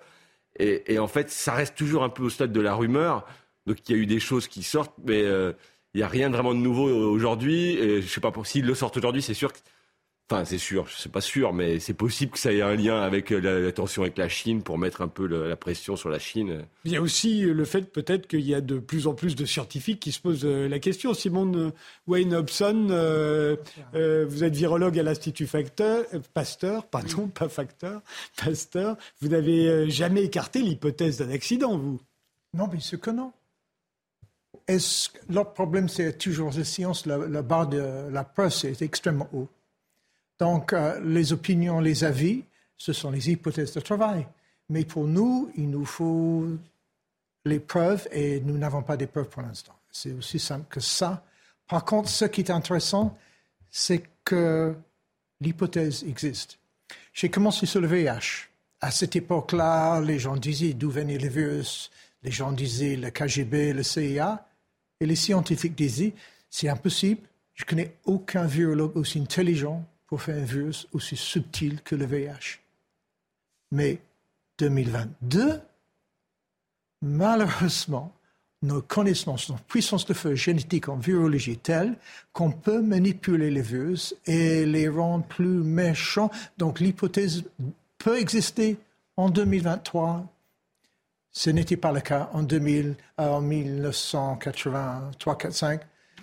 Pour le vous voyez comment le monde a changé À l'époque, le sida. Alors justement, pourquoi est-ce que, Brice Perrier, puisque vous avez fait cette enquête, pourquoi est-ce qu'on a privilégié la thèse du pangolin? Alors je rappelle, le pangolin, c'est l'hôte euh, intermédiaire entre la chauve-souris et l'homme. Comme euh, c'est pas compatible euh, génétiquement de passer de la chauve-souris à l'homme, il faut un hôte intermédiaire. On avait dit c'est le pangolin. pourquoi ça a marché? Pourquoi est-ce qu'on a tous dit bah, ça doit être ça, ça doit être le pangolin? Et au même moment, on écartait totalement l'hypothèse d'un accident humain, d'un accident de laboratoire. Bah, parce que c'est une hypothèse qui a été mise en avant par la Chine en fait début du mois de février 2020 et de façon euh, mensongère en fait, parce qu'il euh, y a eu une conférence de presse qui disait qu'on avait trouvé des virus de pangolin qui étaient identiques à 99% avec SARS-CoV-2. Et ça, c'est une info qui a été euh, qui est sortie d'une conférence de presse comme ça et qui a été reprise le jour même par Nature. Et vous aviez Donc la grande revue la grande revue Nature avec des scientifiques comme Edouard Holmes ou Christian Andersen qui disaient ah ouais, on y croit. Et, et, donc c'est passé comme ça et ça a été relayé. Puis ça c'est une belle histoire parce que le pangolin c'est c'est l'animal le plus braconné. C'était un peu la nature qui se vengeait. Ça a plu. Moi j'ai vu j'avais des scientifiques aussi qui m'ont dit que ben c'était bien le pangolin parce que moi ben c'était rien à voir avec leur laboratoire et puis c'était c'est écologique. Euh, c'était voilà c'était oui c'était un peu la nature qui se vengeait. Et, après, pourtant, on a vu, il y a eu des papiers qui sont parus sur ce virus. En fait, il n'était pas du tout à 99%, il était à 90%. Il avait une zone qui était son domaine de liaison, qui était très proche, mais sinon, ces 90, c'était vraiment rien à voir, parce que pour euh, le virus proximal, il faut qu'il soit à plus de 99%. Et donc, il y a eu... Mais c'est resté, c'est resté cette idée-là. Et il se trouve que quand même, par exemple, les gens qui disaient euh, le premier jour, euh, Christian Andersen, Edouard Holmes, ils ont aussi fait un article euh, dans Nature Médecine, qui est devenu un peu la référence, et qui disait, oui, c'est sûr que ce virus, il n'a rien de, pas naturel, et c'est devenu un peu la, référence. Et c'est des gens qui étaient aussi... ben déjà, Edouard Holmes travaillait très proche avec la Chine, et Christian Andersen, bon, on a vu ça après avec les mails d'Anthony Fauci, qu'en fait, il avait complètement changé de position, parce qu'à la fin du mois de janvier, il discutait et il disait ce virus, il me paraît pas net. Et genre, euh, ça n'a pas l'air naturel, ça n'a pas suivi l'évolution naturelle. Et puis après, ils ont fait une réunion euh, avec euh, d'autres virologues, avec Anthony Fauci. Et puis en, deux jours, ils sont devenus à dire ah non pas du tout. Et ils ont fait cet article qui était un peu l'article de référence. Et pourquoi est-ce qu'ils ont fait ça? Alors est-ce qu'il y a des questions de, de, On voyait dans les mails qu'il y avait des questions au niveau de la géopolitique, ça va poser des problèmes. Il y avait euh, Ron Fouchier, que Simon connaît bien, qui avait fait des travaux de gain de fonction, qui lui disait mais non, non, non, il faut laisser les scientifiques travailler, ça va amener des problèmes dans les laboratoires. Parce qu'il y a cette question, où Simon en parlera mieux que moi, sur les, gains de fonction, les travaux sur les virus qui peuvent rendre des virus pandémiques. c'est vrai que... Et, ça amène cette question-là. Et, en disant c'est naturel, c'est le pangolin, bah, ça évitait de poser cette question sur la table qui est, euh, qui, est problématique. Et d'autant qu'en fait, en plus, faut bien voir que ça vient de Chine, mais les Chinois travaillaient avec des Américains et les, les pointures en fait dans ce domaine, c'était les Américains. C'est eux qui ont quand même beaucoup amené le savoir-faire, notamment un gars qui s'appelle Ralph Barry qui travaillait avec les euh, avec le laboratoire de Wuhan. Et, et donc euh, il y avait aussi des fonds américains qui étaient amenés euh, par Peter Daszak, qui est une personne qui aussi lui a fait un article dans le Lancet en, disant que si c'était parler de virus travaillé, tout ça, c'était une théorie du complot. Donc c'est lui qui a amené l'idée que ça soit complotiste. Ça, ça a été relayé par le Lancet. Donc vous avez quand même des grandes revues comme le Lancet, comme Nature, qui ont propagé cette idée-là. Et euh, pourquoi euh, ben Après, moi, je suis pas dans leur tête hein, toujours. Je préfère pas supposer, mais le fait est que c'était bien commode pour ne pas poser les questions que, de, des collaborations franco-américaines et ces questions de, travail sur les virus dont on peut euh, mettre en doute l'utilité. Simon Wade Hobson, euh, c'est la ville où se concentrait, où se concentrent toujours hein, tous les plus grands centres de recherche sur les coronavirus. Euh, si une épidémie de rage se déclarait à Paris près de l'Institut Pasteur où vous travaillez, j'imagine qu'on se dirait, tiens, il y a peut-être un rapport avec l'Institut Pasteur. C'est ce que dit un des scientifiques que vous avez interrogé dans votre livre. Or là, on ne s'est pas dit pour Wuhan, on ne s'est pas dit qu'il y avait peut-être un rapport avec euh, tous ces laboratoires dans lesquels on fait effectivement des expériences sur les virus et notamment ce qu'on appelle des expériences de gain de fonction. Euh, vous avez toujours été plutôt contre, vous, les expériences de gain de fonction. Est-ce que vous pouvez nous expliquer pourquoi Et à votre avis, si vous avez suivi toute cette affaire, comme vient de le raconter Bois Perrier, pourquoi est-ce qu'on a écarté cette, euh, cette possibilité? Je il faut dire que la thèse naturelle était logique. Jusqu'à présent, chaque euh, maladie, la tuberculose vient des, bovidés. Donc, maintes euh, euh, infections depuis. Même l'époque de sida, comme je vous ai dit, pas question, parce qu'en fait, on sait que ça vient de chimpanzé, et ça nous a pris 13-15 ans pour, pour, vraiment décortiquer tout, avoir vraiment pour nous la preuve solide, suffisamment solide pour avoir un consensus partout dans le monde. Donc, mais avec la technologie maintenant, on peut désormais transformer un virus peu pathogène, qui infecte par exemple le poulet, et le rendre pathogène pour l'homme, et non seulement pathogène pour l'homme, transmis simplement à vous. Et dans quel but? Alors, le but promis, c'est de prédire la prochaine souche pandémique je reviens dessus, et en conséquence, fabriquer les drogues préventives et les vaccins préventifs. Donc, quand la pandémie se présente, on est là. Très beau, mais euh, très logique, facile à comprendre. Sauf que, d'abord, peut-on prédire, euh, prédire, la prochaine pandémie? Non. Ça, c'est euh, une très jolie idée, mais c'est... Ça n'arrive jamais. C'est une rêve, et c'est bien d'être rêveur. Les scientifiques sont les rêveurs, mais ça, c'est trop. Euh, et il y a trop de possibilités, trop de, virus différents, et tout simplement, le Covid, personne n'a prédit. Si vous dites un jour, euh, il y aura une pandémie d'ici d'un Covid, un jour, vous allez dire, oui, c'est pas très utile ça. Qu'est-ce que je peux faire avec ça? Un jour nous savons tous, tous autour de la table, que en ici 20, 30 ans, il y aura une nouvelle pandémie de la grippe. Nous savons, avec tout ce qu'on euh, a lu, tout ce qu'on a vécu, surtout vous et moi. Mais personne ne peut dire plus que ça? Quelle souche, quand? Notez le, souche de la pandémie de 2009, le hot money, étaient les poulets dans le sud-est de, l'Asie. L'émergence, le nord-ouest du Mexique, à partir des ports. Donc notre, bilan, disons, n'est pas très fort. Donc on aimerait bien, euh, mais les rêves et les faits, il faut les distinguer en science. Et, et, néanmoins, en dépit de ce que vous dites, il y a de plus en plus de ces laboratoires qui, de plus en plus, manipulent des virus. Mais, la manipulation de virus, c'est tout à fait ça, c'est normal, c'est comme ça, on trouve les médicaments, comme ça, on hmm. prend les failles dans le, code génétique. Donc ça, c'est normal. Mais rendre un virus euh, plus, agressif, pathogène, ou fabriquer un nouveau virus pour l'homme, donc rendre le monde plus dangereux pour nous, ça, je trouve que il faut des très bons arguments pour le faire et je n'ai pas vu moi personnellement les très bons arguments. Je vous donne un exemple. Imagine que vous et moi, on fait fabrique un nouveau virus qui décime le riz. OK? Parce qu'il n'y a pas que des virus chez nous, il y a les virus chez les, plantes. Qu'est-ce que les Chinois vont dire vous, savez très bien la, consommation de riz. Pour le Cambodge, le Vietnam, et, c'est presque le premier produit d'exploitation. L'économie dépend énormément. Et si on fabriquait un virus euh, qui décime le riz, vous vous rendez compte? Mais nous avons une technologie aujourd'hui capable de faire ça. Si je voulais, je pourrais le faire. Je ne le ferai pas. J'ai de, quoi là dans les petites cellules grises, comme dit Hercule Poirot. J'ai encore quelques cellules grises. Je, je, pourrais le faire. Mais la technologie que nous avons entre nos mains est tellement puissante qu'on peut le faire. Et ce qui, quel mot choisir, me, me rend triste, m'agace, c'est qu'on ne parle pas. On ne parle pas assez. Vous espériez, euh, dans ces laboratoires où on fait des expériences de gain de fonction, euh, est-ce qu'il y a déjà eu des accidents? Des accidents avec des... Euh, Connus bah, Il y a des accidents dans des laboratoires avec des gains de fonction. je... Oui.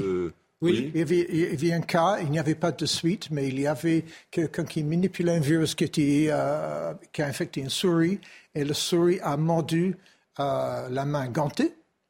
Mais voilà, les, dents des, souris sont très pointues, donc euh, il vit du sang, mais l'individu n'a pas attrapé un virus. Parce qu'il y a nombre de films d'épouvante ou de films de science-fiction particulièrement effrayants qui commencent comme ça par quelqu'un qui se fait mordre. Euh, aujourd'hui, euh, quels sont les arguments qui penchent en faveur de l'origine naturelle, donc un animal sauvage, et de l'origine humaine, un accident de laboratoire? Bah, disons que il y a deux articles un peu qui aujourd'hui euh, sont les mis en avant pour la défense de, l'hypothèse naturelle. C'est euh, au niveau du, marché de Wuhan, en disant que voilà, on a vu la, la contamination a touché des, des, gens qui étaient très proches de ce marché. On aurait, ils ont fait une analyse un peu statistique des, des, des, premiers, des premiers malades et ils voient que ça correspond à des stands et des stands qui sont là où on pouvait vendre des animaux. Euh, donc il y a ce côté-là. Alors après, le, souci de ce papier, c'est que c'est des données chinoises et en fait, ce sont les, les Chinois qui ont donné ces premiers, euh, ces premiers malades et en fait, on ne sait pas. Ça revient d'ailleurs sur des, des données qu'on avait avant, par exemple des malades du mois de novembre ou du début du mois de décembre qui ont été zappés pour avoir un premier malade qui serait le 8 décembre. Donc ça, c'est un peu un souci. Et alors après, ils ont une autre, une autre chose dans ces deux papiers. Le deuxième, c'est qu'il dit qu'il y aura eu deux zoonoses et qu'il y a eu deux transmissions d'animal à l'homme parce qu'il y, euh, y, a deux mutations entre les deux virus. Mais ça aussi, c'est très spéculatif en fait parce que deux, deux, deux, mutations, c'est pas grand-chose, ça pourrait très bien. Donc ça a été ces deux papiers qui ont été vendus et très bien vendus, mis en avant d'abord même quand ils étaient en préprint au mois de janvier l'année dernière. Ils ont fait la une du New York Times, ils étaient genre ça y est, les, les, les auteurs disent ça y est, on a trouvé, c'est terminé, alors qu'en fait ils ils n'ont rien prouvé du tout. Et c'est passé dans, dans Science l'été dernier. Et donc ça, c'était très très vendu, mais en fait, ben, ils n'ont pas trouvé l'animal, ils n'ont pas trouvé de, patient zéro. Donc c'est un peu avec ces, deux, ces, deux, ces deux pistes. Après, pour le laboratoire, euh, c'est des faisceaux d'indices en fait, parce qu'il y a, il y a de l'attitude en fait. Ben, il y a la, survenue à Wuhan. Après, il y a l'attitude des, des, gens, des, des Chinois, qui ont quand même été pas, pas clairs sur... Euh, sur ce qu'ils ont révélé quand ils ont sorti, et notamment. Euh, ils n'ont pas laissé vraiment enquêter. Ils n'ont pas laissé vraiment enquêter. Et par exemple, même il y a une chose qui était quand même assez curieuse, c'est que ce, virus, il a euh, ce qu'on appelle un site furine, qui est euh, son atout infectieux.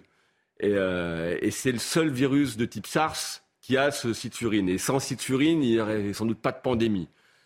Et quand vous avez le laboratoire de, de, de Wuhan qui, qui publie sont, euh, en fait, ils ont trouvé le virus le plus proche qui était dans leur euh, collection et ils publient dans Nature encore euh, un papier où ils comparent les deux génomes de SARS-CoV-2 et le virus le plus proche qui s'appelle RATG13 et ils font un comparatif des deux génomes et ils arrêtent le comparatif juste avant le site furine. Expliquez-nous ce que c'est. Je vous dis, c'est ce que je dis, c'est cette zone du génome qui est son atout infectieux, qui, qui, le rend particulièrement infectieux, qui le rend dangereux en fait. Et c'est l'intérêt principal, en fait, de ce virus. Et, quand ils comparent les deux, eh ben, ils arrêtent de comparaison juste avant, comme s'il n'y avait pas de comme si c'était euh, accessoire comme, euh, comme chose. Et je sais que, par exemple, Étienne de Crowley, qui lui avait vu le génome de SARS-CoV-2, la première chose qu'il voit, c'est qu'il y avait un site furine, parce qu'il dit ah bah ça, ça sent pas bon quand on voit un virus a ça, ça, ça craint en fait. Et donc quand il voit euh, les, labos de Wuhan qui sortent dans nature, enfin d'abord c'était en préprint, qui sort les, deux génomes, première chose qu'il veut voir, c'est est-ce que RATG13 il avait un site furine et, pourquoi ils arrêtent juste avant? Donc ça c'est quand même assez curieux que comme s'il il donnait un truc qui est dérisoire, or il se trouve que le site furine, bah, ça fait partie des des choses qu'on peut insérer justement comme gain de fonction, que le, labo douane avec les, Américains, le, truc de Ralph ils avaient déjà fait ça. Et il se trouve aussi qu'on a trouvé, euh, par un groupe qui s'appelle Drastic, qui a, levé beaucoup de, choses sur les projets qui étaient faits, qui n'étaient pas dits du laboratoire de Wuhan, qu'en 2018, Peter Daszak, donc toujours la personne là, qui a fait ce papier dans, euh, dans, dans le Lancet pour dire que c'était complotiste de parler d'un virus travaillé, avait un projet avec le laboratoire de Wuhan et Ralph Barry, toujours, et puis un autre, euh, Lin Fa Wang, qui est aussi, bah, c'est trois personnes dont je parlais beaucoup dans mon bouquin, parce qu'ils sont un peu euh, bien en première loge, quoi. Par contre, ça, ça a été après la sortie du livre qu'on a vu qu'il y avait ce projet diffuse qui, en fait, avait comme but d'aller chercher des virus, des coronavirus dans la nature, de chercher des coronavirus qui avaient un site furine.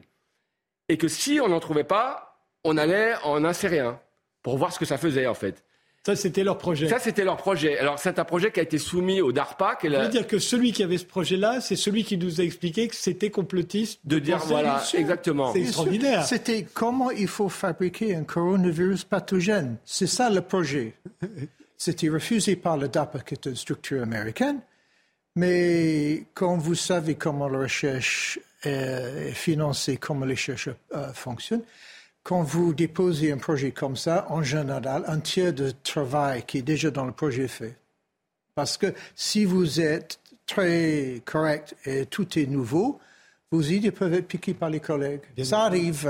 Mais donc, faut prendre de l'avance. Donc, vous faites ça. Et, donc, on, on sait, et en plus, ils ont déjà publié des, papiers où ils ont fait gain de fonction. Donc, c'est tout à fait possible. La chose, c'est que nous n'avons pas le, smoking gun, comme dirait en anglais, le, pistolet qui fume. Et, c'est ça, en science, c'est très important.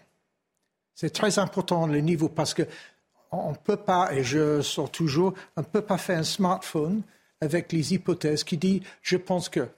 Il faut que cet écran liquide marche. Oui, non. C'est Pierre-Gilles Degel, Collège de France, prix Nobel. ok Donc ça fonctionne. Mais on ne peut pas faire fonctionner un smartphone avec je pense que. Et donc, et là, dans cette histoire-là, on n'a pas les informations qui disent c'est ainsi, ah, c'est comme ça. Donc, les, les chercheurs doivent maintenant euh, s'abstenir parce qu'il manque ça. Alors, comme on a vu, le directeur général de l'OMS, il y a 36 heures, a demandé à tout le monde si vous avez des données, si vous avez les informations classifiées ou que vous ne partagez pas ou qui n'est pas publié, dites-nous, parce que nous, l'OMS, on ne voit pas clair. Donc il a fait appel à tout le monde. Donc on ne veut pas des avis, parce que le, cette information du département d'énergie, c'est en fait c'est un avis, c'est pas un papier scientifique.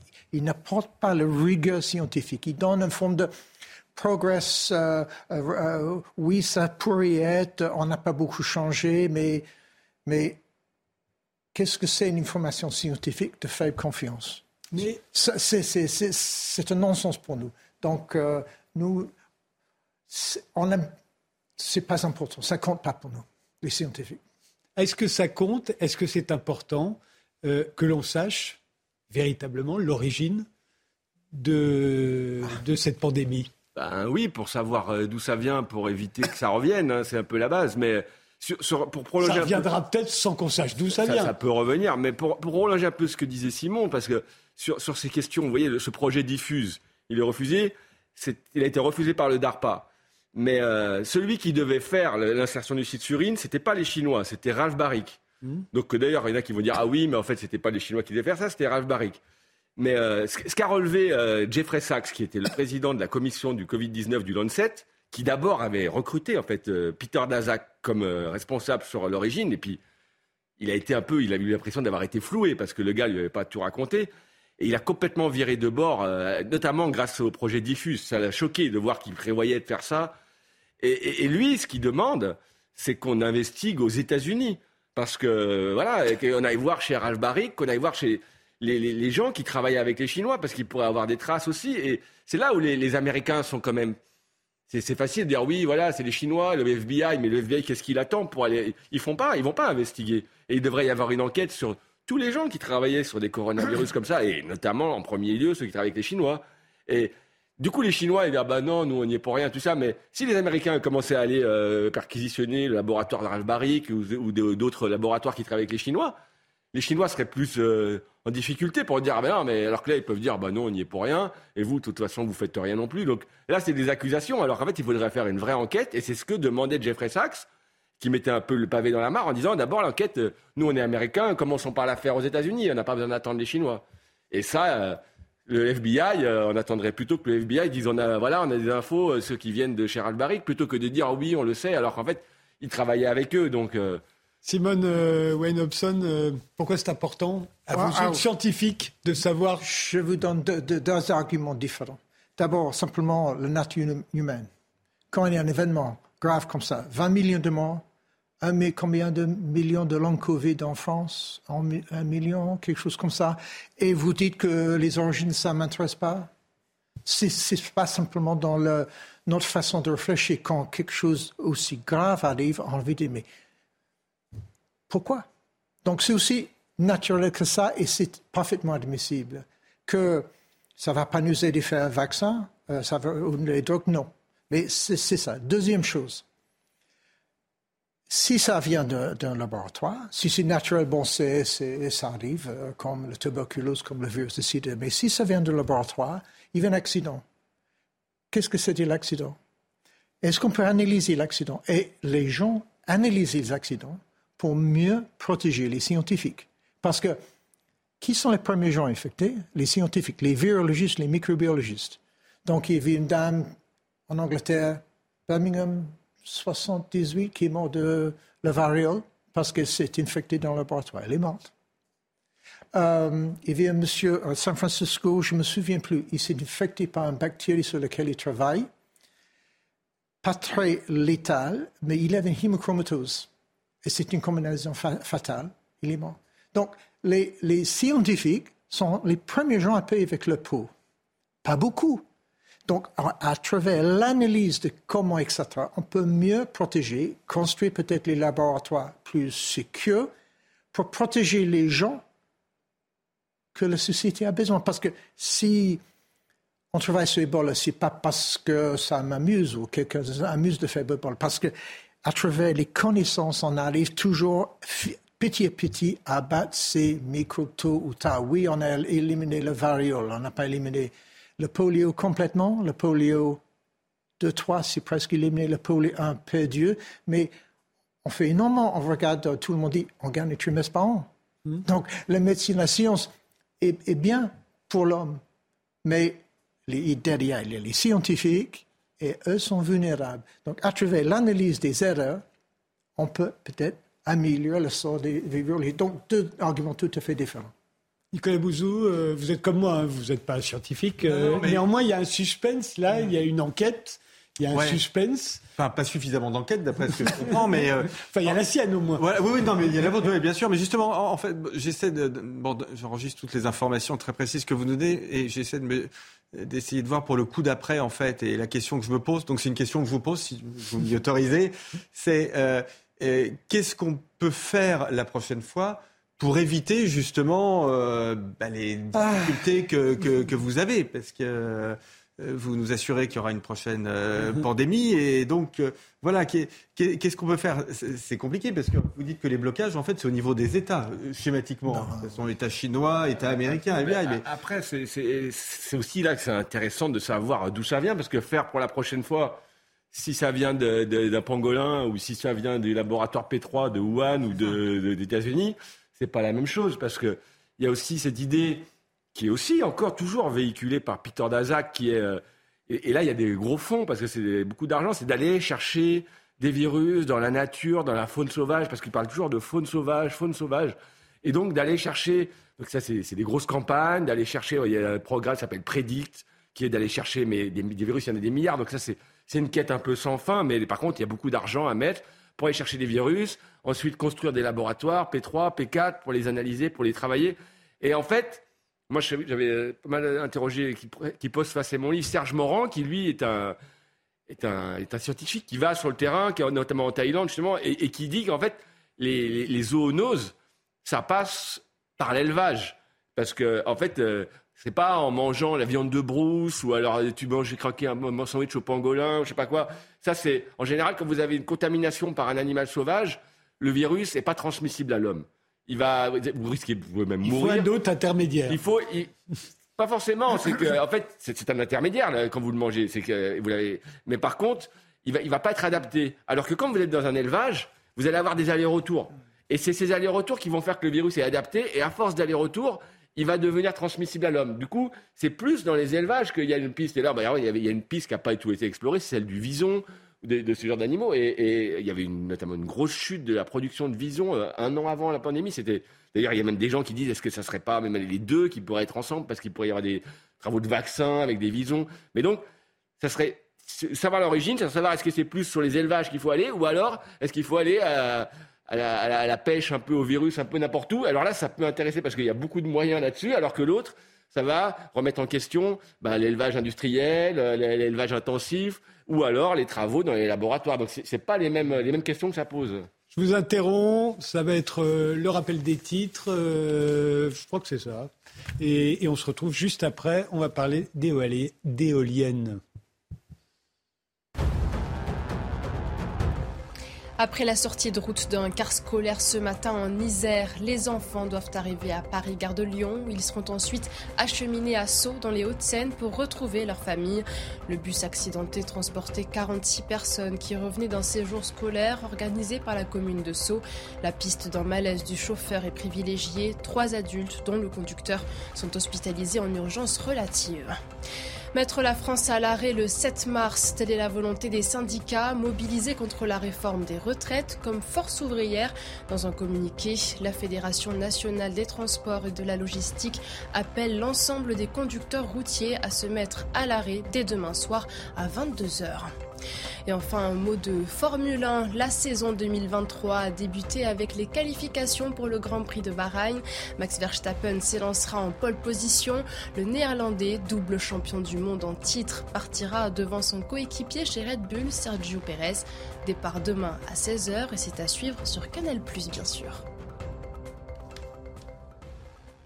Un nouveau record a été battu en 2022 pour les émissions de CO2 liées à l'énergie.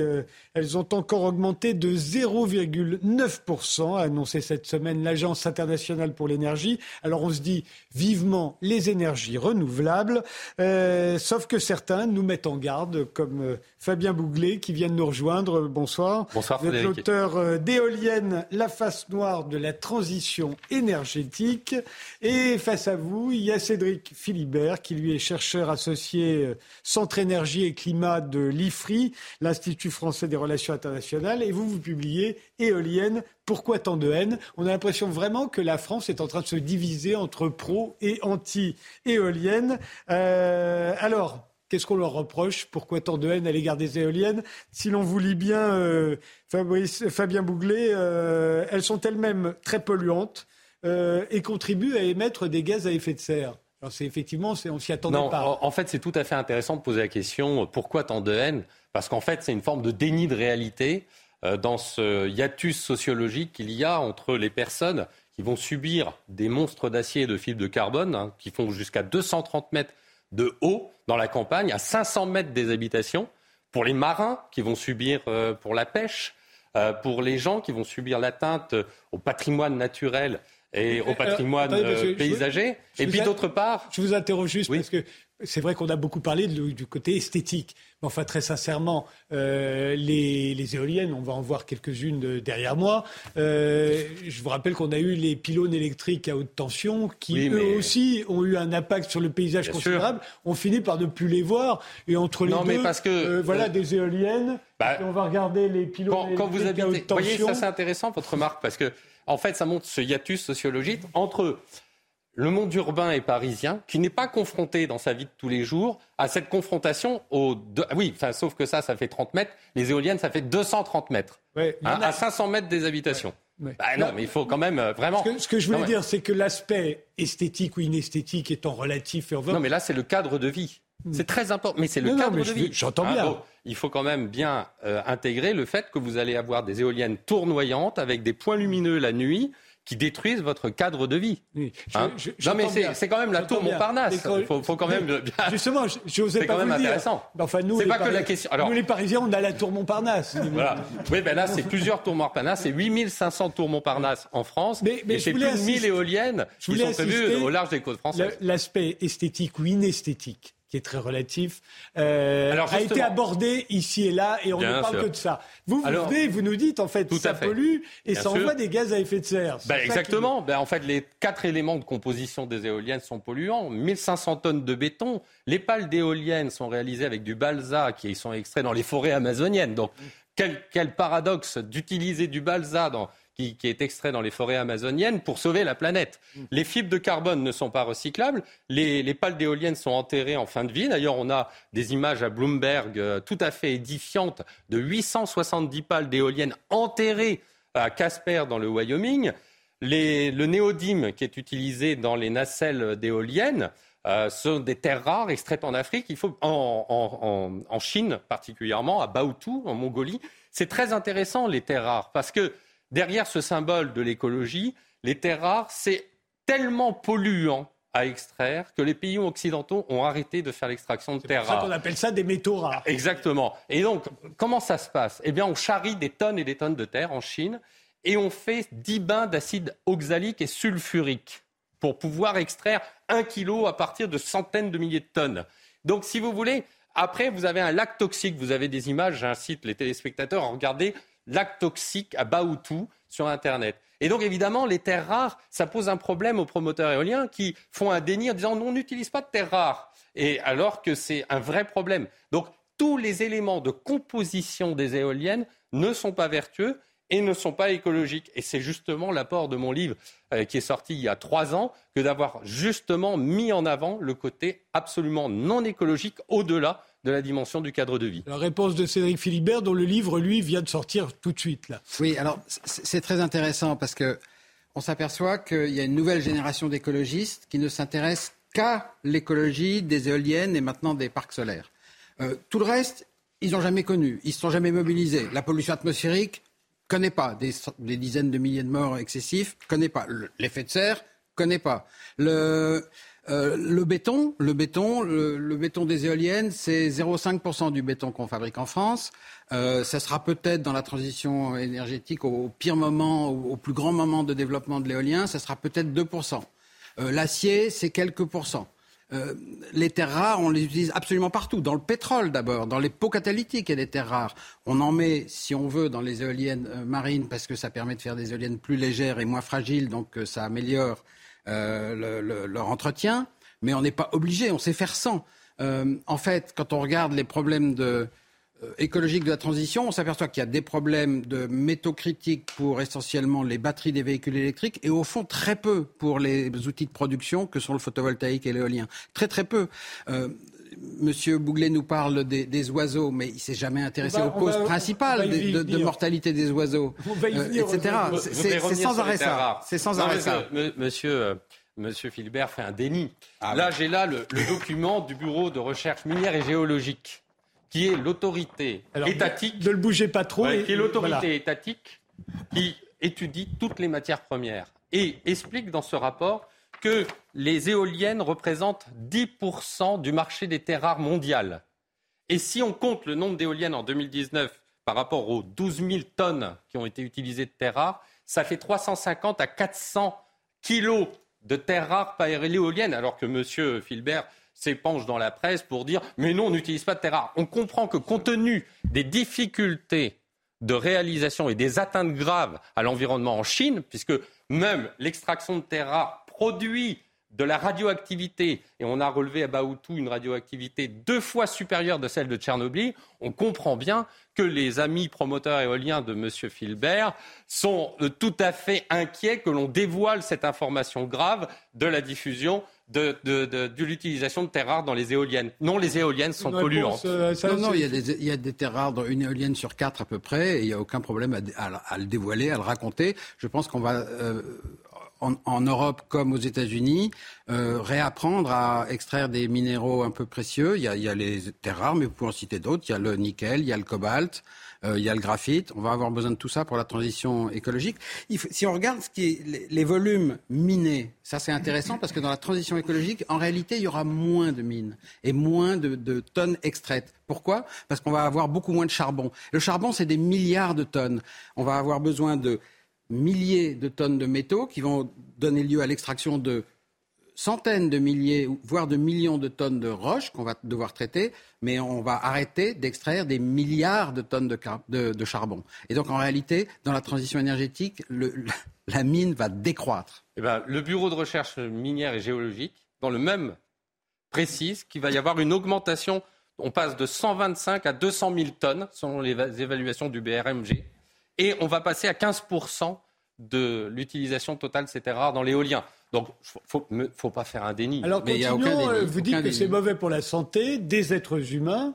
Et des animaux. Et, des animaux. Ben, écoutez, c'est tout à fait intéressant parce qu'il euh, y a actuellement aux États-Unis une grande polémique concernant les baleines, puisqu'il y a des échouages de baleines.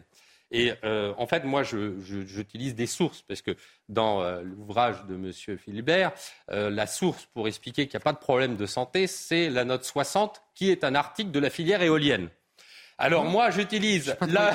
Je ne sais pas de quoi vous parlez. Hein. Bah, de votre livre. La note 60 La note 60, c'est. Euh, on, y reviendra. On va le laisser, on va laisser chercher la note. J'utilise, j'utilise des sources officielles. Et la source officielle, c'est qu'il y a ah, deux jours, il y a, il y a deux jours, le grand spécialiste des espèces protégées de M. Biden, de la Maison-Blanche, vient d'alerter l'un des meilleurs, je cite le titre, l'un des meilleurs scientifiques de Joe Biden avertit que les parcs éoliens offshore représentent un danger pour les baleines puisque actuellement, il y a plusieurs baleines, plusieurs dizaines de baleines qui ont sont échouées au large de New York. Et donc, à la Maison-Blanche, et votre combat, votre combat pour, pour, lutter contre, les, à la Maison Blanche, contre la chasse aux baleines est bien Blanche, Le spécialiste des espèces protégées de M. Biden vient de préciser que les éoliennes causaient un grave problème pour les baleines et les échouages de baleines.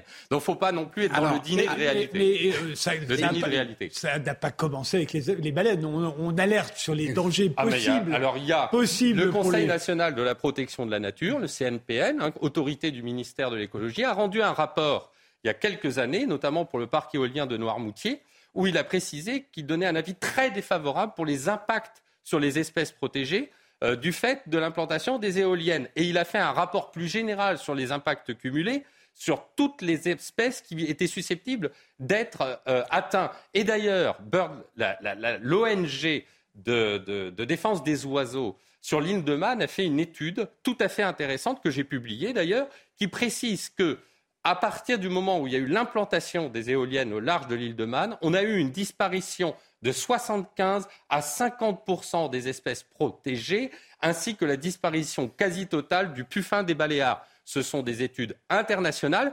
Euh, BirdLife International a annoncé en 2010 qu'il y allait avoir des atteintes de plusieurs millions d'oiseaux. Deux ans après, l'ONG a reçu des financements d'Iberdrola, qui est le principal promoteur éolien espagnol, et depuis, il n'y a plus de problème avec les espèces d'oiseaux protégés. Cédric Philibert, c'est un argument qui est revenu plusieurs fois. Alors, il n'est pas le premier à l'utiliser. Je laisse M. Bouglet euh, jeter l'opprobre sur BirdLife International, dont la, section française c'est la Ligue pour la protection des oiseaux, dont le combat est bien connu, qui se bat contre les chasses interdites qu'on autorise en France, qui se bat euh, pour toutes les toutes les atteintes, qui touchent de l'argent des promoteurs éoliens. Toutes les atteintes à, la vie, euh, à la vie faune. Euh, c'est clair que les éoliennes arrivent tout en bas de la pile des atteintes. Et il suffit de lire les rapports de BirdLife International et les autres pour s'en apercevoir.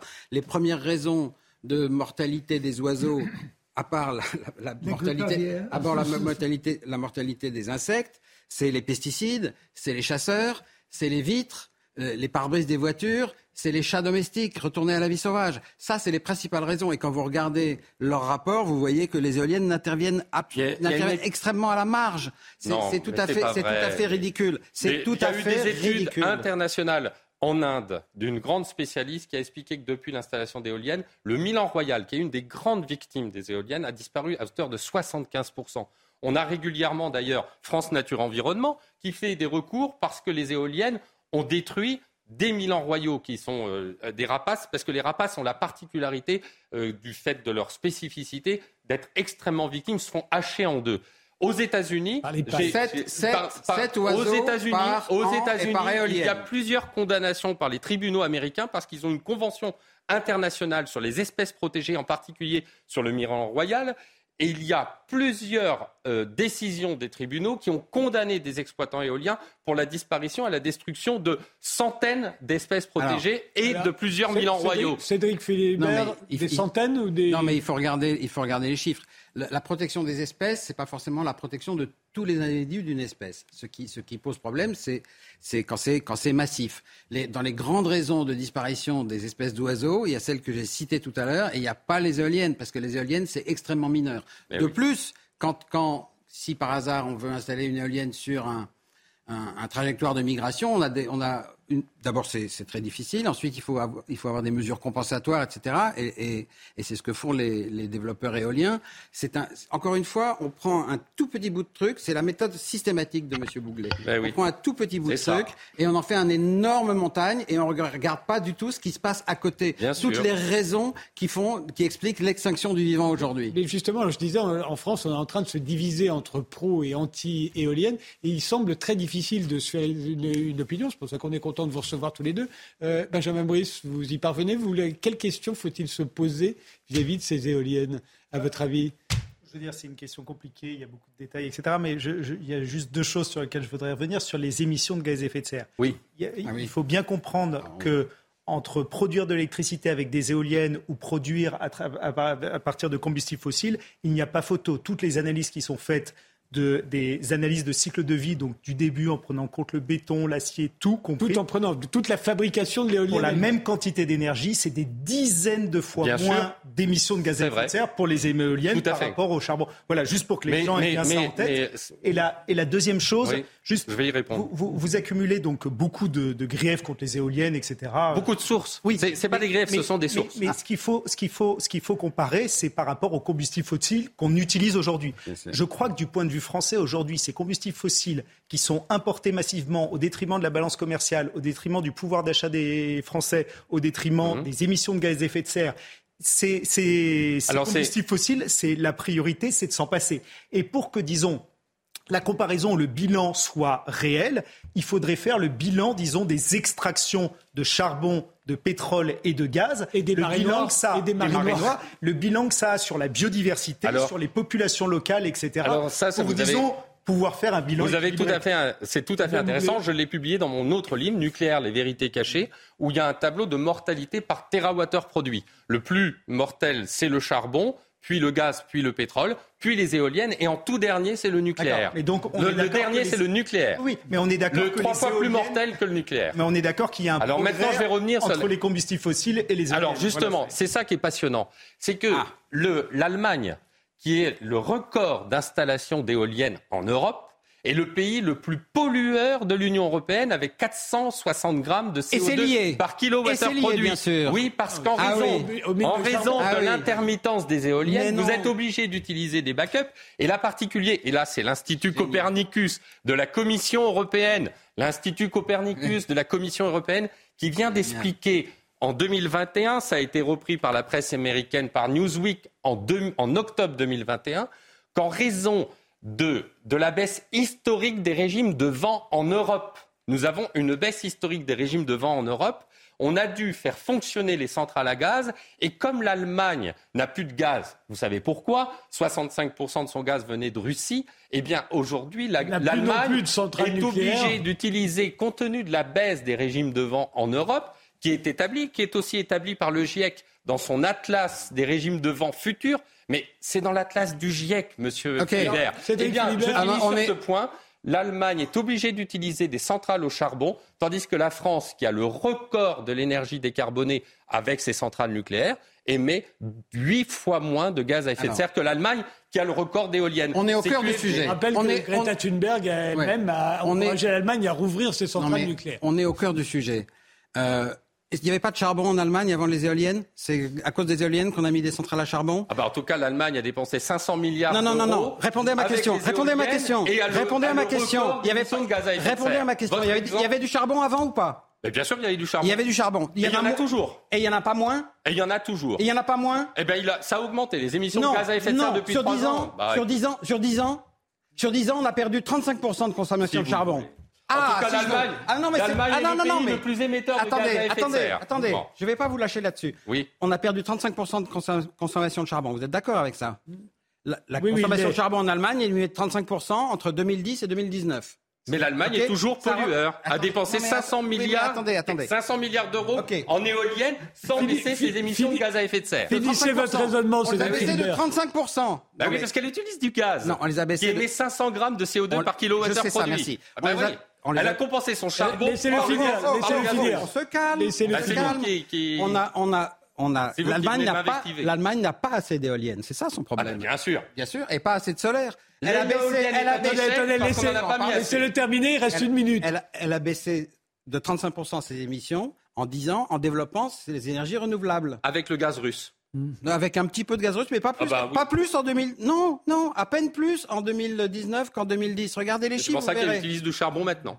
Elle utilise du charbon, ça c'est sur un an, c'est à cause parce qu'il y a eu d'une part une baisse en 2020 à cause des confinements et ensuite une hausse à cause de la, de la guerre en Et Ukraine. la baisse Bien de sûr. régime des vents, internationalement reconnue Non, par le GIEC et par, la Commission Non, européenne non, et il y a eu une l'Institut Copernicus. Il y a eu une mauvaise. Je suis désolé, il y a eu une mauvaise année. Aujourd'hui, non. on est, on est remonté à 43 Écoutez, en France, les renouvelables, en- les renouvelables en, en en France- 2020, en 2022, on fait 43 de l'énergie euh, électrique Et en allemande. France- 43 En France, c'est tout à fait un chiffre que je vais donner qui est très intéressant. On a, depuis 2020, installé 1200 éoliennes supplémentaires et on a eu une baisse de 5% de la production Ah oui, eu- électrique par les éoliennes. il y a eu une baisse de- Uniquement oui, en raison du mais- régime de vent mais- mais- qui est en train non. de se détruire. en Dernier, dernier mot. vous n'en savez rien. Ça c'est. On a, on a une. Bien sûr, j'en sais rien. On- et vous, sait- vous ne on sait sourcez pas- rien dans on votre sait- livre. Bon, Je bah, n'arrête pas, on vous laissera pas. continuer la conversation Je après. pas. Non, non, je continuerai Merci pas. tous les six d'avoir participé à cette émission. On se retrouve demain à 22h. Passez une bonne soirée sur CNews.